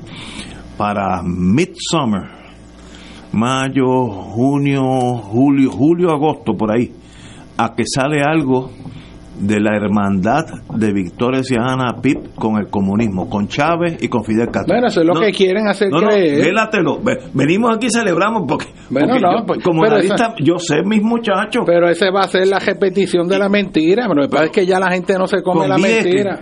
Con Vieques, cuando vino aquel bote. ¿Te eh, acuerdas cuando Feje anunció que Fidel Castro había mandado el día antes de las elecciones dinero. eh, una exhortación Dinero. al pueblo de Puerto Rico para que para que votara por el partido por, por- por Rafael Hernández Colón? ¿Te acuerdas? Pero Lo- o sea, es, ese es eso parte todavía de la está en la inconsciencia de muchos puertorriqueños, el miedo al comunismo. Seguro la generación, Chávez, la, la generación de Chávez, nosotros. a. Mira, a mí un estudiante una vez me dijo, mire, profesor, ¿usted sabe cuándo esto va a cambiar? Cuando la generación de ustedes se muera. Posiblemente. Y a mí me molestó, oye. No, no, pero, pero- pero pero tiene- después me quedé pensando. Sí, sí. Eh, Tienes razón. Cuando pase la generación de nosotros, que es la que tiene eso eh, en el tuétano, que no no analiza nada, es que es que vota por miedo y esa es una de las estrategias, pero los tiempos cambian y el país abre los ojos. Muñoz Marín, que era un líder, obviamente, sin, de muchas décadas, sin, sin alguien de esa, de esa penetración en el- la psique del pueblo, dijo, eh, no lo voy a parafrasear porque me equivoco, pero dijo básicamente, sin la relación actual con los Estados Unidos, nos morimos de hambre. Yo, yo sé que dijo eso porque en mi, casa se comentó Cuando eso. Muñoz Marín dijo ¿Tú sabes eso, lo que es eso? Cuando, eso está en la inconsciencia de una generación. cuando Muñoz Marín dijo eso, Estados Unidos todavía estaba en ascenso. Era la principal potencia mundial y todavía seguía subiendo. En ese momento estaba hasta cierto punto urbanizando a Europa que había quedado destruida por la guerra. Y, y como cuestión de hecho nunca se ha estudiado Ignacio que, que de, de a dónde llegaba la ropa que se construía en las fábricas norteamericanas en Puerto Rico. Qué percentila iban para el plan Marshall en Europa pues mucha coincidencia que en Puerto Rico esto se convirtió en una fábrica de calzoncillos y de pares de medias y- Todavía, y, de camisetas. Se Este, ¿Qué percentila llegaban? Estaban ya preordenadas, prepagadas para llegar a una Alemania destruida, a una Francia destruida, a Europa destruida. En ese momento Muñoz Marín podía meter ese cuento pero en estos momentos Estados Unidos es un país deudor. Como cuestión de hecho, eh, leí ayer o antes de ayer que Rusia acaba de pasarle económicamente a Alemania. Esto no, esto no sale en el Nuevo Día ni en los periódicos coloniales. Rusia le acaba de pasar en producción a Alemania Estoy de acuerdo contigo. y acaba de, de advenir a la quinta economía más poderosa de la tierra. Ayer, ayer, no hace 100 años, ayer BRICS acaba de expandirse para recibir, eh, son varios países, recibieron a Arabia Saudita, a Etiopía, a Irán, a los Emiratos Árabes, a Qatar y a quizás algunos otros. El mundo sigue cambiando. Estoy de acuerdo con ustedes. Es que Y de además hay no- unos puntos en coincidencia, por ejemplo, lo que tú dices de Estados Unidos y los millones que vienen de allá, seguro que pueden ayudar. Claro. Y han ayudado Es que en el nos van a pasado. tener pero que ¿tú ayudar. ¿Sabes cuál es el problema? ¿Sabes cuál es el problema? Que mucho de ese dinero que viene acá se desperdicia y se lo roban a los americanos Ah, hay un- también. un se porcentaje lo roban a los puertorriqueños. se lo- exacto. Entonces, entonces, si tú eres un gobierno que tiene visión, de hecho, esta es la oportunidad de que si hay un cambio político en Puerto Rico, con una visión de usar esos recursos para construir un país que pueda ponerse en sus propios pies, esta es la coyuntura. Esta es la coyuntura de transformar la planificación para generar un país sostenible. Sabemos qué es lo que hay que hacer, cómo hacerlo, pero no se está haciendo. Si se quedan los que están, todo ese dinero se va a hacer y agua y no se va a ver. Y la, la, el ejemplo mejor de cómo no hay sentido de prioridad en el país, se votan el dinero. Primero te cógete, no sé cuántos millones pagaron ahí en una bola que cayó en Nueva York ahí de despedida de año. Y esos son, ¿cuántos fueron? Dos, Sí, tres sí, millones por que ahí, le pagan por ahí. Sí, sí, sí. Pues eso es lo que el pobre Raymond, menos que eso, Raymond recoge para darle medicina al hospital oncológico. Y se camina a todo Puerto Rico porque no hay chavos para los enfermos. Ahora dime tú qué es más importante. Millones de pesos por una bola que se cae ahí está unos minutos y que supuestamente estamos en fiesta aquí. Cosa que no tiene un efecto significativo alguno. Departamento de Vivienda, Hazard Mitigation, ¿verdad? Del Departamento de Vivienda aquí en Puerto Rico, con los fondos para mitigación del Departamento de Vivienda Federal, decide, y esto lo decide el gobierno de Puerto Rico, no el de Estados Unidos, esto fue el gobierno de Puerto Rico, que en vez de estar mitigando daños en las viviendas, ellos van a gastar 540 millones en construir cuatro millas de carretera entre Utuado y Ajunta. ¿Pero por qué? 540 millones. Ahí hay dinero federal No, asignado. Completo, 540 Ah, bueno. millones Pues entonces lo entiendo. de mitigación para vivienda. Sí, sí, sí, sí. sí. Entonces, Lo entiendo. Es la tumbología. Ah, bueno, no, es que fe- tú sabes qué dicen los federales. Nosotros asignamos los fondos, pero quien decide las prioridades es Puerto Rico. como debiera ser. Bueno, yo les dije a ellos, pues yo lo siento, porque si ustedes ven que ese dinero que ustedes dan no está encaminado a que sea para vivienda, habiendo tanta necesidad de vivienda en Puerto Rico, pues ustedes deberían intervenir. No, porque el gobierno federal no puede intervenir con, la, con las decisiones del, del gobierno estatal. Nosotros después que cumpla con el mínimo de la reglamentación, Sí, sí, y bien ustedes hecho. deciden Ahí cuáles sí. son sus prioridades. Tiene que haber un pero, respeto. Bueno, pero entonces si tú tienes un gobierno que la, Ah, que la prioridad que- es el- la en, en un lugar donde no hay tránsito significativo, en vez de arreglar la cajetera anterior, va a gastar 540 millones. ¿Y tú sabes qué tú haces con 540 millones? Tú metes un centro médico nuevo. Pero si el dinero. Ah, y tú llevas allí un familiar ahí, está eso ahí saturado con una infraestructura vieja, haciendo de tripas co- corazones, no hay personal, están en crisis los hospitales y la prioridad es 540 millones para una cajetera de cuatro millas Ahora, que no se necesita. pero- no, pero si el. Y así hay un montón de Pero- ejemplos. Entonces, si no hay una visión de qué es lo que es importante en términos de infraestructura en Puerto Rico, pues todo ese dinero puede entrar y no pasa nada. Es como el dinero de educación, que cada vez entra más y cada vez salen peores los estudiantes en las pruebas. Entonces algo está pasando fundamentalmente mal. Entonces todo el argumento de la ayuda americana no se da porque la ayuda nunca se ve porque no hay cambio, por la mala administración, por la falta de visión, por la corrupción. Este año es un año para erradicar la corrupción al gobierno en Puerto Rico, de hacer un cambio y cambiar esa corrupción. Y nada más con que haya cambio en un gobierno que sea decente, un gobierno decente de verdad, Puerto Rico con eso nada más arranca como si fuera una estrategia de desarrollo económico por los millones que se que este que se van a ahorrar. Pero tiene que haber visión, sentido de prioridades. Y eso no lo hay, no lo hay. Entonces, de nuevo, el planteamiento eh, que tenemos que discutir en Puerto Rico, y vuelvo y te tiro la cosa aquí, hacer unas discusiones sobre temas de cómo hacer las cosas. En vez de enfatizar el por qué no podemos, que es imposible, decir, bueno, ¿cómo vamos a transformar la agricultura? ¿Cómo, ¿Cómo vamos a bregar con todas las estructuras en zonas inundables? ¿Cuál es el plan? ¿Cómo vamos a atajar eso? ¿Cómo vamos a atajar el hecho del cambio climático en las costas? Porque eso no es con un plan que van a estar publicando ahí, van a decir que hicimos el plan. Aquí este país está lleno de plan y no hacen nada y hacen lo opuesto. Eso es para llenar el espacio. Pero ¿cómo vamos a instrumentalizar las acciones y establecer las prioridades con respecto a ello? O sea, aquí tiene que haber una discusión pública. ¿Por qué usted ve que los candidatos políticos los ponen primero y después deciden para qué es que están? Cuando debería ser al revés. Tú pones un candidato después que conoce cuál es la agenda que tiene y qué es lo que va a proponer con respecto a cada issue, pero ahora eligen un, un- un político, ah, y después tengo un grupo, yo hay una candidata ahí este el otro día que, que le preguntan, de hecho no sé si fue en este programa, que a mí me sorprendió, este eh, bueno, ¿y cuál es el programa que usted va a traer para transformar eso?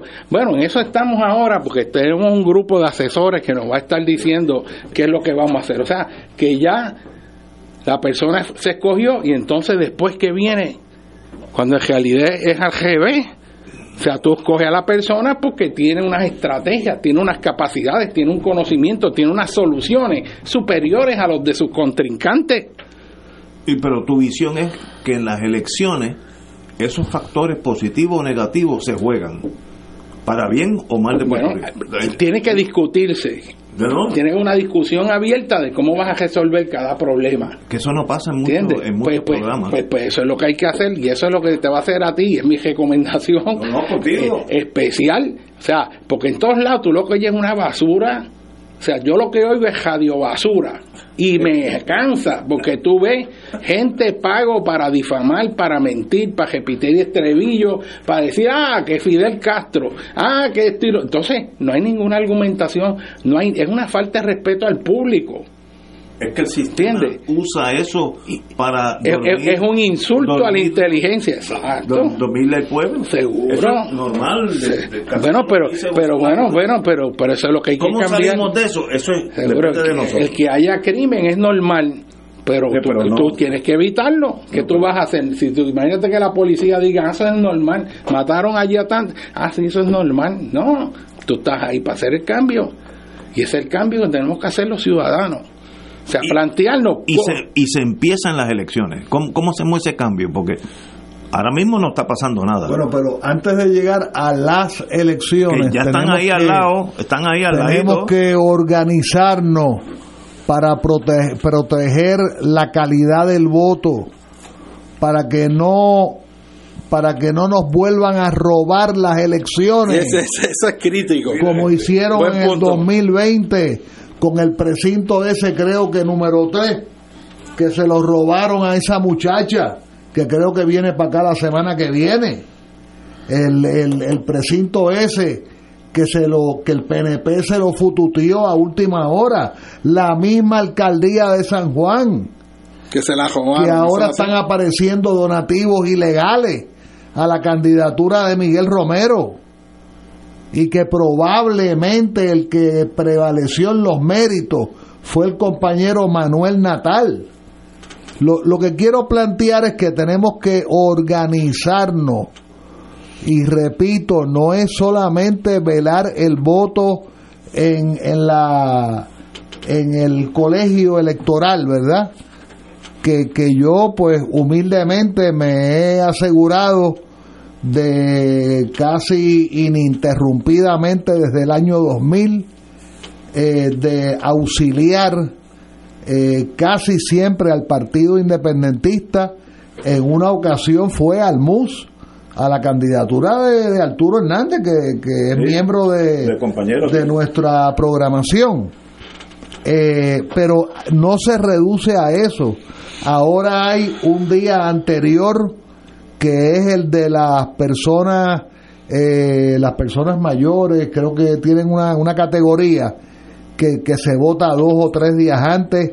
Está el voto en las égidas, el voto en las cárceles, el, el- o sea, ese voto se lo están fututeando los partidos eh, propietarios los dos partidos que alternan el poder colonial por los últimos 80 años. Pero, pero eso, ese, esos partidos tendrían menos porque yo no poder porque si yo hay- le estoy haciendo una crítica a los míos. Yo no estoy Ah, bueno, criticando a los terceros. Yo, critico a los míos. Porque ellos pueden estar en ese La mundo. autocrítica. Nos tenemos que organizar. Te voy a decir lo que me pasó a mí para el voto estadista, la última elección. Yo estoy en casa. Cinco días antes de las elecciones me tocan a la puerta. Yo estaba en la junta de directores, pues asumo que son Del problemas. edificio. Del edificio, sí, la junta de directores del edificio. Y asumo que, porque hay siempre problemas. Y me sale una muchacha, pues para mí tenía 17 años. Obviamente tenía 20 y algo, pero se veía una niña, niña, y pues una hija de alguien que vive en el condominio, en que puedo servirle. Ah, usted es Ignacio Rivera, sí. Eh, usted quiere votar, este, quiere votar a- adelantado. Adelantado. Yo dije, no, mira, niña, muchas gracias, pero yo, la brombo donde yo voto es 25 metros de donde yo vivo, así que no, no te preocupes. Entonces ella me hace una pregunta, pero uno sabe por dónde ya. Me dice, ¿y fulanito? Que es un doctor que vive en el piso 19, estadista plus. Ahí se acabaron las ingratitudes. Genghis Khan era un nena. Eh, pues, no, pues mire, ese es el 19F, lo que sea. Ah, y, y las, me, me dice otro, otro nombre. Y me dice otro nombre, y todos eran estadistas. Porque yo los conozco, son compañeros de hace 30 años. ¿Qué pasó? El PNP correctamente se organizó para buscar el voto estadista y tenía una lista de mi condominio que eran los estadistas y esa nena fue a eso A acordarle. muy, muy bien eso es organización pero eso lo puede hacer cualquier partido porque yo te aseguro que el PNP lo va a volver a hacer con las tarjetas electorales que las llevaban a las casas. bueno a mí me a, a mí me pasó eso y yo que cometí un error el que venga ahora que voto por adelantado le doy el voto por adelantado yo no yo no me chupo dos horas y media porque cuando fui a votar había un sol de esos arranca margarita a- a la intemperie dos horas y medio. Dije, no vuelvo a votar.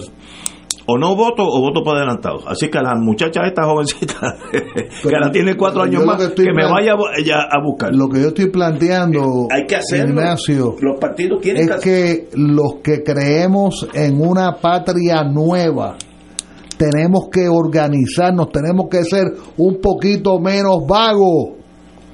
Tenemos que ser menos vagos Y hacer ese y organizarnos para hacer el trabajo con antelación eso- eso al día electoral. Y el día electoral, el que no sea candidato, porque ser candidato también es, puede ser un tape para no trabajar el día de las elecciones. O sea, como los candidatos no pueden velar votos, pues si tú eres candidato, pues no velas votos. Pues tenemos que ir a velar el voto y estar allí de madrugada.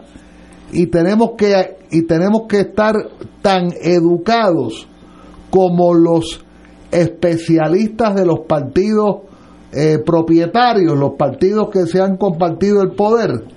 Eh, eh, tenemos que ser más, eh, mejor entrenados que los empleados que están por destaque. Que tú sabes cuál es el guiso del destaque, ¿verdad? Que tú te vas con tu partidito a trabajar de gratis para el partidito y no tienes que trabajar en el gobierno. Entonces, el salario que lo pagamos los poquitos que trabajamos en este país, los poquitos que pagamos contribuciones, somos los que pagamos el salario de los empleados públicos, entonces te los llevas en destaque y te los llevas para los dos partidos de mayoría. Pero esos son triquiñuelas. No, porque. que van a estar ahí. Porque no, no, porque esos son los que entonces envían a las égidas y a las correccionales Y va a pasar. y a los hogares juveniles y a las personas con impedimentos y al día ese anterior, el, el día ese adelantado. Bueno, yo hice, yo, yo velé votos dos días. El día de los adelantados, que fue aquí al frente en la Eleanor Roosevelt, que el presidente de mi comisión se negó a ponerse la mascarilla. Y las autoridades no me respaldaron. En Las auto- incluso las autoridades que me llevaron allí a votar me dijeron, mira, deja eso como está, y el tipo respirándome encima, encima, eh, en el medio del COVID. ¿Ah? Y a la edad mía, que en ese momento eran 70 años cumplidos.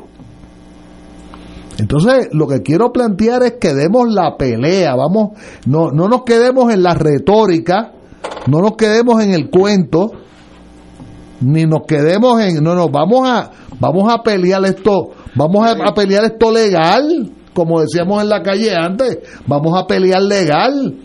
Y hay, un problema significativo que es que tengo entendido que no hay eso podría hablar Héctor Luis más en detalle, que no hay representación de los partidos emergentes en, la, Bueno, en la porque, comisión estatal, claro. o sea, que, que las decisiones las van a Pero tomar es los que el dos Partido partidos. Popular es, es- los es en populares hicieron parte de eso. Es Que ellos culpable dos, de eso. No haber representación de los otros partidos, que eso es una barbaridad. No, cuando vea Héctor Luis se lo va a preguntar. Cuando tomen las decisiones, yo, sé, yo sé que él contestaría con, Pero con es que no- corrección. no me suena lógico. absurdo. Y, y, y el PIB. Le negaron la representación a, a los otros partidos. Pero es que el PIB. Mira, a- anoche planteaba el No doctor eso. Vargas Vidot si hay un, un desacuerdo de algo, los Popular y PNP son los A- únicos que a- deciden lo que pasa con los votos. Anoche el doctor Vargas Imagínate. Vidot explicaba correctamente en pelota dura, eh, anoche o antes de anoche, que a él nadie lo representa en la Comisión Estatal de Elecciones. Y ya ha quedado reelecto, ya lleva, eh, con este año son ocho años en el Senado, Y y, salir y con- nadie puede nadie puede cuestionar que el doctor Vargas Vidot representa una causa noble. Y el que no vea a los a sin hogar en el medio de la calle a las 3 de la tarde váyase por la váyase por la avenida de Diego en Río Piedra en dirección al expreso de Trujillo Alto que nos debería dar vergüenza se nos debería caer la cara de vergüenza porque esos son los leprosos de los cuales hablaba, se hablaba en, en- en el temprano cristianismo, eh, aquellos, eh, eh, los leprosos aquellos Aquellos leprosos del cuento de- del, del Nuevo Testamento son los sin hogar de hoy. Pero, Y entonces ahí tú tienes, ahí tú tienes 10 mil votos. pero, pero mi única... 10 mil votos, ¿quiénes van a controlar? Eh, 10 mil votos, no, perdóname, el estimado son 20 mil votos. ¿Quiénes van a controlar 20 mil votos de los sin hogar? ¿Que, ¿Qué percentila de esos sin hogar eh, también están sufriendo adicciones? ¿Y quién va a controlar este la veracidad de esos 20 mil votos? ¿Ah? Y eso es lo que yo estoy planteando.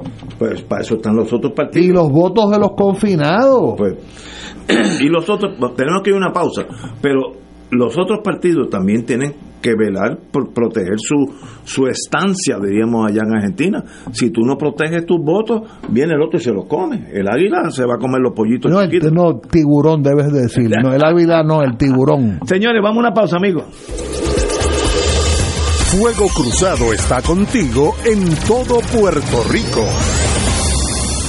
Regresa el evento más esperado de la familia puertorriqueña. Los niños celebran San Sebastián en el Jardín Botánico de la Universidad de Puerto Rico. Sábado 20 y domingo 21 de enero. En Tarima. Douglas Candelario con los pleneros del Matojal. Michelle Brava. Areito Ballet Nacional de Puerto Rico. William Cepeda. Victoria Sanabria. Personajes de Atención, Atención y Sonora Ponceña. Y la visita de los Reyes Magos en sus camellos. Los niños celebran San Sebastián en el Jardín Botánico de la Universidad de Puerto Rico. Sábado 20 y domingo 21 de enero. Te esperamos. Te invita Oro 92.5. Con más de una década de servicio, este grupo de laicos continúan con su misión a través de la evangelización, oración y el testimonio de vida, todos los domingos en su nuevo horario, de 7 a 9 de la noche, en su programa radial Haz de mí un hombre nuevo, con el auspicio de Productos Rico, Familia Maisonet Torres, Judith Model Model, Padillas Barbecue, Universidad Profesional Dr. Carlos J. Borrero Ríos, llegando ustedes a través de Radio Paz 810 AM, la emisora de la Arquidiócesis de San Juan, Puerto Rico, donde ser mejor es posible.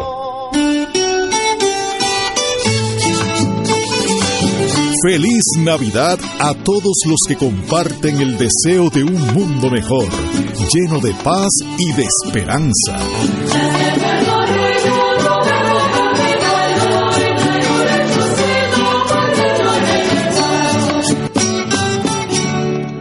La familia, crisis y soluciones con la doctora María Teresa Miranda, psiquiatra de niños y adolescentes, comparte sus conocimientos y plantea recomendaciones realistas para una mejor sociedad. No te pierdas los jueves a las 10 y 30 de la mañana, la familia, crisis y soluciones dentro del programa Buenos Días Familia por Radio Paz 810 AM, donde ser mejor es posible. La hora del laico invita a todos los radioescuchas los jueves de 7 y 30 a 8 y 30 de la noche a conocer y fortalecer su vida espiritual y moral, madurando las capacidades requeridas para responder a Cristo en el llamado respecto a los deberes sociales y la misión de la Iglesia en el tiempo actual por Radio Paz 810 AM y Radio Paz 810.com, la hora del laico. Por aquí. Radio Paz 810. Pelota en dirección hacia territorio del jardín derecho. Dígale que no hizo pelota. Escucha en esta temporada de la Liga de Béisbol Profesional Roberto Clemente los juegos de los máximos campeones, criollos de Caguas. Criollos que se unen para vencer. Por aquí, Radio Paz 810 AM y Radio Paz 810.com. Porque Caguas sabe a béisbol. Este parece este parece churito. PSB Productions presenta como regalo de Navidad y Reyes el musical Annie en español desde el 22 de diciembre en el Centro de Bellas Artes de Santurce. Un hermoso espectáculo para toda la familia con un maravilloso elenco, orquesta en vivo e impresionante escenografía. Dirige Gilberto Valenzuela. Para información y boletos 787-620-4444 787-501-0707. No te la puedes perder. Era ya la madrugada. Cuando se escuchó una voz. Descubriendo a Cuba con solo boleros. Regresamos a Cuba a petición del 8 al 16 de abril de 2024 visitando La Habana, Viñales, Cienfuegos, Trinidad, Santa Clara y Varadero. El viaje incluye pasaje aéreo internacional, alojamiento y desayuno, también un acompañante desde Puerto Rico a cargo del grupo, todos los almuerzos y cenas, visitas según descritas en el programa, visado de entrada a Cuba y las propinas. Entre la variedad de actividades y experiencias, recorreremos La Habana Vieja, degustaremos platos típicos y el famoso cóctel mojito. Visitaremos el Museo del Ron, llegaremos a las terrazas y viñales, además pasaremos por la hermosa ciudad de Cienfuegos, conocida como la Perla del Sur, y culminaremos en la playa de Varadero. Para mayor información, llama al 787-963-1116. Viajamos con pasaje cultural 787-963-1116, descubriendo a Cuba con solo boleros del 8 al 16 de abril. Nos reservamos el derecho de admisión. Agencia de Viajes Pasaje Cultural, licencia AB 61-116. Y ahora continúa Fuego Cruzado.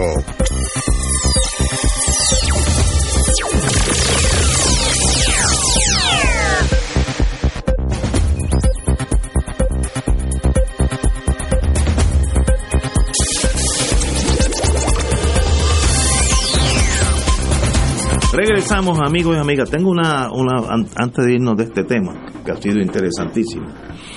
Eh, cuando nosotros éramos, que pesábamos 40 libras menos y teníamos el pelo bien negro. O, o teníamos pelo. Personas, exacto, personas votantes, electores, perdón, candidatos independientes no existían. Y este año se han inscrito los que ya conocemos, Vargas Vidota, etcétera, etcétera. Y hay como cuatro o cinco más. ¿Por qué ese, fa- ese fenómeno de que para las próximas elecciones, si es que obtienen la, la firma eh, requerida, ¿por qué ese interés en ser independientes?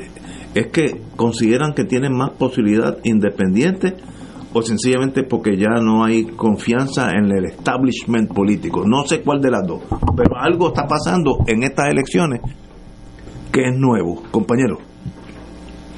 Bueno, yo no soy científico político para este, te pero pero este, pero no, este, eso yo creo que es algo muy positivo porque hay gente que desarrolla un liderato en la sociedad en ciertas áreas donde hay un factor de reconocimiento y, y tienen suficiente luz propia para poder salir electos y desarrollar la agenda con la cual ellos han estado trabajando. Y, y en la manera en que eso se dé, puede ser esto muy positivo, porque entonces tú tienes más gente independientemente, sin las presiones de los partidos que hacen unos caucus y te dicen en bloque qué es lo que tienes que hacer y lo que tienes que apoyar. Esa independencia yo creo que fortalece la democracia. Y además rompe, puede tener un efecto eventual de romper todos esos esquemas de alianzas y de corrupción este, que se ha dado en el país. Así que, que, ¿Tú lo ves positivo? bueno, porque tú no tienes que estar bajo la sombra de, de un partido, tú puedes solo. tener luz propia, tú puedes tener luz propia, gente que, que se mete en el partido porque con el partido pues coge más votos, pero otra gente me imagino que piensa que mejor yo corro solo porque si me meto con el partido está tan desprestigiado que, que lo que va a hacer es ser adverso, además el partido tiene una idea de que sea otra persona o van a poner este a, a tener otras ideas que, que no van a permitir que la persona se desarrolle Yo, O sea, yo veo, eh, pero pero eso habría que preguntarle No a cada uno pero pero es bueno porque an- antes la masa eran los partidos políticos tú lo ves como un factor positivo. yo bueno si los candidatos son buenos y la gente los elige porque reconoce ¿eh? Que buscan- pero se salen de la estructura clásica y se van literalmente independientes, ellos solitos. seguro Eso es, es nuevo. Mira, yo, yo creo que fue la compañera Ivonne Lozada anoche que probablemente contestó correctamente eh, tu pregunta, Ignacio. Eh, ha- han habido luchas eh, populares, ambientales, eh, bueno, sindicales, eh, comunitarias, etcétera, que los partidos principales no han sabido darle respuesta o no han querido darle respuesta. Eh, yo estaba pensando ahora, eh, José, eh, recordando el, el, el, el, evento de, de Roselló en, en Fortaleza, las protestas estudiantiles, juveniles, comunitarias, la manera excepcional en que tu sobrina estuvo allí todo el tiempo en defensa de los arrestados. Está hablando de Mariana de Mariana Nogales Molinelli, tu sobrina. Y, y ella, ella no se perdía una sola noche. Y, y, aquello era bien fuerte, fuerte, porque tú no sabías por cuál esquina del viejo San Juan iban a arrestar cinco, seis, siete, ocho manifestantes. Y, entonces a buscar a esos detenidos, en qué cuartel estaban, eh, en, en a qué tribunal los iban a llevar, si iban a estar 20 horas detenidos. Y eso es lo que crea una fortaleza para ese candidato. Lo mismo ocurre, eh, mira, ese muchacho Eliezer Molina, mm, yo no tengo que, yo no soy fanático de él y probablemente él no aguanta eh, ningún tipo de, de lealtad, digamos, partidaria pero de que se merece ser candidato, se merece ser candidato. Tiene luz propia para Tiene luz propia. Posiblemente haga más que muchos que están ahí en los partidos, que nadie sabe ni quiénes son. de acuerdo con el, el, doctor Vargas Vidot, ¿quién puede cuestionar? ¿Quién puede cuestionar en Puerto Rico que él no se merezca No, no. tener un curul en el Senado de Puerto Rico o en la Cámara de Representantes para que nos represente? A contrario censo, todavía siguen saliendo eh, representantes y senadores de ambos partidos eh, principales, de ambos partidos que se han beneficiado de la colonia por 80 años, que nadie los conoce, nadie los Nadie conoce. sabe quiénes son. Salen en Pero televisión Eso es, eso es muy cierto. y tú ves la persona y tú dices, "¿Quién Aún es esa nosotros persona?" que estamos Yo- en la radio, yo a veces hay nombres que yo nunca he oído. Yo conocí un montón, ¿tú sabes cuándo? Que empezaron a salir. Y ¿quién es este? Y viene otro que nunca había oído, tú sabes, pero salieron todos, todos. ¿Sabes cuándo? Cuando Atacar a Mariana Ah, Nogales. bueno, claro, la linda. Le dieron- le Claro. dieron- yo de momento yo oigo a toda esa gente en la radio Gente que y yo- empiezan ahí a difamar, a mentir, pero Claro. después empiezan a salir todos estos legisladores. Por primera Mandar vez por primera años. vez, los Por mandaron, vez los mandaron a cada uno y entrevista en radio y que usted, ah, que esto y lo otro. y yo ¿Me creo entiendes? y yo creo que eso y yo creo que esa digo Y yo dije, mira, qué interesante. O sea, gente que nunca hace nada y de momento uno. Lo- los mandan, ¿no? A- Con Ah, unos porque disparates, a repetir disparates, seguro. Pues esa pregunta que tú hacías, eh, Ignacio, yo creo que la contestó correctamente anoche Ivonne. Ivonne cuando planteaba ese concepto que han habido luchas que no han sido eh, defendidas por los partidos. por los partidos tradicionales. Y ahí tienes parte de Los la las lagunas, mira, ejemplo de esto. Este muchacho, el urbanista, Eh, bueno, el, el arquitecto Ca- Cardona Roy, Cardona, para llenar el espacio de la planificación que no se las hace. dos compañeras de está- Victoria Ciudadana. corriendo Porque por por el precinto uno, Ciudadana. por el precinto por uno. Victoria, ok, ok. Sí. ¿Entiendes? Que es una persona de excelencia De primera y, y que le da mano y muñeca a medio mundo Bueno, por da ahí. mano y ¿Te muñeca. entiendes? Y así hay, hay toda una serie de personas que pueden aportar dos extraordinariamente. compañeras de Victoria Ciudadana, Rosa Seguí, y la otra compañera que se me escapa el nombre, que, que, que, que está lo, en la radio también por las mañanas. María de Lourdes. No, no, no, la, la otra, bueno, María de Lourdes, por supuesto. Bueno, las dos María de Lourdes.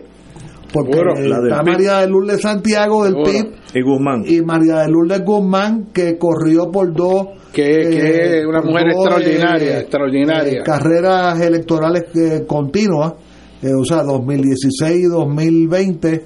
Y por- está ahí para servirle al país y hacer el Claro, sacrificio. Y otra claro. cosa, la gente se cree que los puestos son un premio, pero no son ningún premio.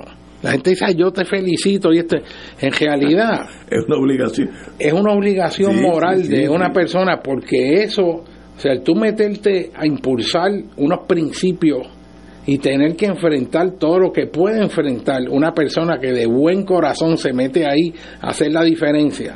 O sea, están haciendo un sacrificio extraordinario los que lo- los que van para para mejorar el país. Hay otros que van por la cuestión tribalista, que son los que No, tú nunca oyes, claro. nunca los oyes. Y entonces, entonces después está la casta de los dos partidos principales que han compartido el poder colonial por 80 años, que sin, sin ellos eh, inmutarse, llevan treinta y pico de años en, una, en un puesto alcaldicio o senatorial o, re- o representativo. Esta mañana escuché, creo que Guillito, Llevado. Llevaba 32 años en la alcaldía de Mayagüez y no se inmuta. Los otros días, voy a hablar de alguien a quien yo respeto, a quien yo respeto. El alcalde de Comerío comparece a la televisión la semana pasada para dar la gran noticia, la gran noticia, que no iba a ir a la reelección para alcalde de Comerío, porque él lo que lleva son 24 años nada más. Ah, pero entonces daba la buena noticia que iba a correr para el Senado por acumulación. Ah, y aseguraba, aseguraba que él no le estaba dejando el escaño de alcalde a su hijo, porque el hijo es representante por el distrito, o sea, por el distrito que incluye ese municipio. Eso no quita que en el futuro corra para alcalde. O sea, hay una hay un concepto dinástico, dinástico. O sea, en Jayuya, no recuerdo qué fue lo que ocurrió, un, un fuego, algo, no, no recuerdo. El alcalde, que debe ser una buena persona, lleva 24 años de alcalde de Jayuya. Pero si Entonces la gente no se inmuta. Pero si la gente lo elige, pues ganó. Y Bueno, porque, ah, pero somos una monarquía. Sí, bueno, por lo No, pero si fuéramos una monarquía enchufados. no habría problema. Mira, la reina de Dinamarca eh, va a abdicar eh, el trono de Copenhagen porque lleva solamente 38 años y le va a dejar el escaño a su hijo, el próximo rey de Dinamarca. Pues mira, pues no hay problema. O sea, dinastía, dinastía en, Po- en, en Mayagüez, dinastía en, bueno, en Comerío no, porque él lo que llevaba es solamente 24 años. Y así el Fajardo, Pero- dinastía. Pero ¿y por qué siguen ganando? Ese algo están haciendo bien que siguen reelectos. Porque si no, no lo Tenemos que revolcar el palo. bueno, eh, y tenemos que organizarnos. Y tenemos que inscribir a la juventud. Y tenemos que salir a trabajar la madrugada del día electoral. Y tenemos tenemos que no dejarle las brigadas a los partidos coloniales para los votos de las égidas y los votos de las personas eh, encamadas, este, eh, eh, las, lo- las personas con edad que pueden votar antes, eh, las campañas, lo- lo- los votos en las elecciones, en, en las cárceles y en los centros correccionales. Tengo, tengo No, no tenemos, no podemos dejarle el espacio a los partidos que se benefician de empleados públicos que entonces por destaque le trabajan a los partidos coloniales Tengo- con el salario del erario del gobierno de Puerto Rico. Tengo otro análisis. Si afecta o no afecta, hay una noticia hoy, eh, en el primera hora, Nidia Bausa. eh, Excelente periodista. excelente. No, este, esto no es, no sé de qué del periódico este. Eh, primera hora, sí, estaba correcto. Y demuestra la baja significativa en la natalidad de Puerto Rico. Eh, usualmente casi todos los países del mundo suben la población. Nosotros uno de los pocos que está bajando. Y aquí no hay guerra ni cataclismo, tú sabes. Pero eso es una tendencia mundial, eh, Ignacio. Y es sumamente difícil tener un hijo, un joven con los salarios que gana. Por eso, no ¿qué tiene cuido, eso? no tiene cuido, o sea, los que los Los jóvenes que yo conozco que, que están trayendo hijos, su primer hijo, eso es una batalla, porque además el apoyo que había de la familia no está. Antes siempre había alguien con quien tú dejabas al nene o la nena, el bebé, y que te lo cuidara y que tú te sintieras cómodo, que es una persona seria. Pero ahora los dos tienen que trabajar, tienen que pagar un cuido que es costoso. Sí, el resto del tiempo no tienen con quién, no pueden tener ningún este descanso porque tienen que atender los niños, tienen que levantarse, si es un bebé, tienen que levantarse a las 2 de la mañana, a las 3, a estar chequeando. ¿Qué- qué dice Nidia Y es sumamente difícil, sumamente difícil. En el año traer un 2000, los nacimientos fue de 59.400. En el año 2000. 23 años después fue de 17.700. Ha bajado un montón. cuarenta y pico mil nacimientos menos por año, multiplícalo por, Y por eso es- 20 años. Eso Bueno, es por la emigración. No, no, no, eso es el, ese es el proceso de transición demográfica. ¿Y qué quiere decir eso? Que los países, si cuando tú retardas la edad a la cual una mujer se casa, por ejemplo, en los países donde las mujeres estudian, posponen el tiempo en que tienen el primer hijo. Y si estudias y, y empiezas en tu carrera, las demandas de la carrera son tan grandes que muchas mujeres no tienen hijos. Y las que tienen, tienen uno y pensándolo. Muy pocas van a tener dos a menos que haya una estabilidad económica que el esposo pueda proveer, pero si la mujer tiene que trabajar afuera, este, el traer un hijo es, es sumamente complejo. Además, a un nuevo paradigma del individualismo, donde la gente ve su vida para disfrutarla y ven los hijos, todo el proceso de cuidar un bebé como algo que te va a frenar. Aquí dice, Y son muchos los factores. ¿no? para el 23, presenta la cifra más baja alguna vez registrada en nuestra isla. Sea que hiteamos el bottom line. Crecimiento negativo, China es crecimiento negativo, Negativo, sí. Japón, los países europeos la mayoría, la única manera en que mantienen población es por la inmigración. Estados Unidos estaría en crecimiento negativo, si no es porque hay migrantes. O sea que algo que mantiene la economía americana, ese influjo de migrantes, de, de- y tiene que aceptar millones al año porque si no entra en negativo y lo necesita. Alemania abrió en un año la puerta a 800 mil sirios en un año y los cogió Alemania porque también los necesitaba mano de obra para integrarlos en la economía. O sea, que los países que entraron en el proceso de, de desarrollo, una vez alcanzan una etapa, eh, asociado a eso, la población empieza a bajar porque eh, hay una relación directa entre el- los años de estudio de la mujer con el posponer la edad que tienes el primer hijo. No es como antes que empezaba a parir desde, desde que era señorita, como decían. Y en el campo, pues desde de era los 13 años y se la llevaban, pues de ahí para abajo, a hijo hasta que Dios mande, ¿ves? Pero ahora no. ¿Y eso significa algo en el sentido político a la larga o a la corta o es irrelevante? Bueno, eso, eso lo habíamos hablado, cuáles son las implicaciones de, de una reducción poblacional. Joven. En el caso de nosotros es tan severo que presenta una amenaza a la sostenibilidad de la cultura puertorriqueña. Porque un crecimiento negativo, hay una masa crítica a partir del cual tú empiezas a diluirte en los demás y no tienes suficiente masa para aguantarte tú como ente cultural. Los puertorriqueños que emigraron, primera generación, de aquí a dos generaciones más, la mayor Sí, parte van a estar bien asimilados Sí, y van a tener los valores de la cultura americana, Eso- estadísticamente eso es hablando, normal. aunque aunque coman ajo y Sí, habichuela y es eso, pero, Se van pero hay un proceso que como nosotros, Igual. como nosotros aquí, o sea, ¿quién dice aquí que vino de España? O que, o que, o sea, todo el mundo viene aquí, se integra y es puertorriqueño, ¿verdad? Tú le das tiempo. Así que, pero el planteamiento aquí con la población, este, es primero, ¿cuál es el objetivo? O sea, ¿cuándo es que es mucho y cuándo es que es poco? Porque que no. esta es la población que teníamos, digamos, para, tendría que ver, pero para la década del 70 quizás, Estábamos por ahí. te- está- estábamos en lo que tenemos ahora y no había ningún problema. No había ningún problema. De hecho, estábamos en un punto donde se decía que estábamos sobrepoblados. ¿Y cómo es que ahora si tenemos la población es un problema? Bueno, porque la dirección es para bajar. En el 70 era para subir.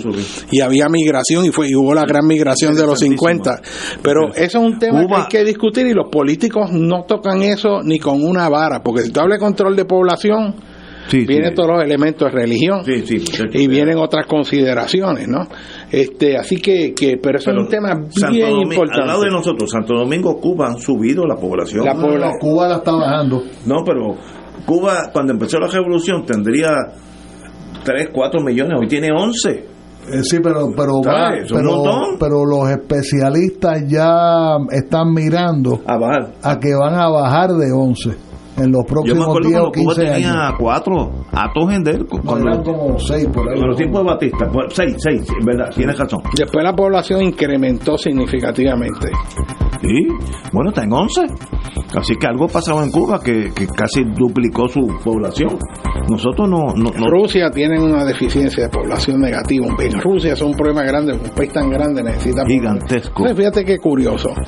En el momento en que hablamos de una sobrepoblación, y en el momento en que sabemos, por ejemplo, que el gran aumento en población global en los próximos 50 años va a ser en África, que es donde está expandiendo, Europa, América del Norte, Australia, los países desarrollados están en merma poblacional y en contracción. Y eso tiene un montón de implicaciones. Uno pensaría que es AGB, que mientras más rico está, más gente produce. Y es, eh, Es AGB. es Adam Beer. Señores, compañero Molinelli, qué bueno tenerte aquí. Qué gustazo. Hoy, hoy yo, hoy yo he aprendido un montón contigo, así que qué bueno que se repita. Y el compañero Anglada. Pepe, ya tú sabes dónde queda la puerta, ¿verdad?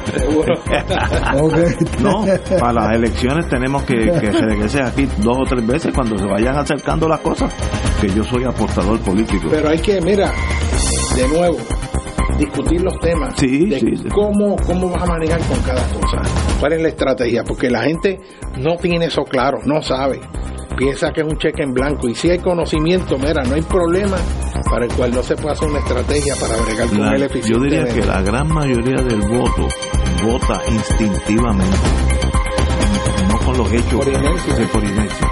Señores, tenemos que irnos. Así que hasta. Gracias, mañana. Ignacio, A las órdenes, excelente un hoy. privilegio siempre compartir en esta mesa de gente tan especial. Esta emisora y sus anunciantes no se solidarizan necesariamente con las expresiones vertidas en el programa que acaban de escuchar.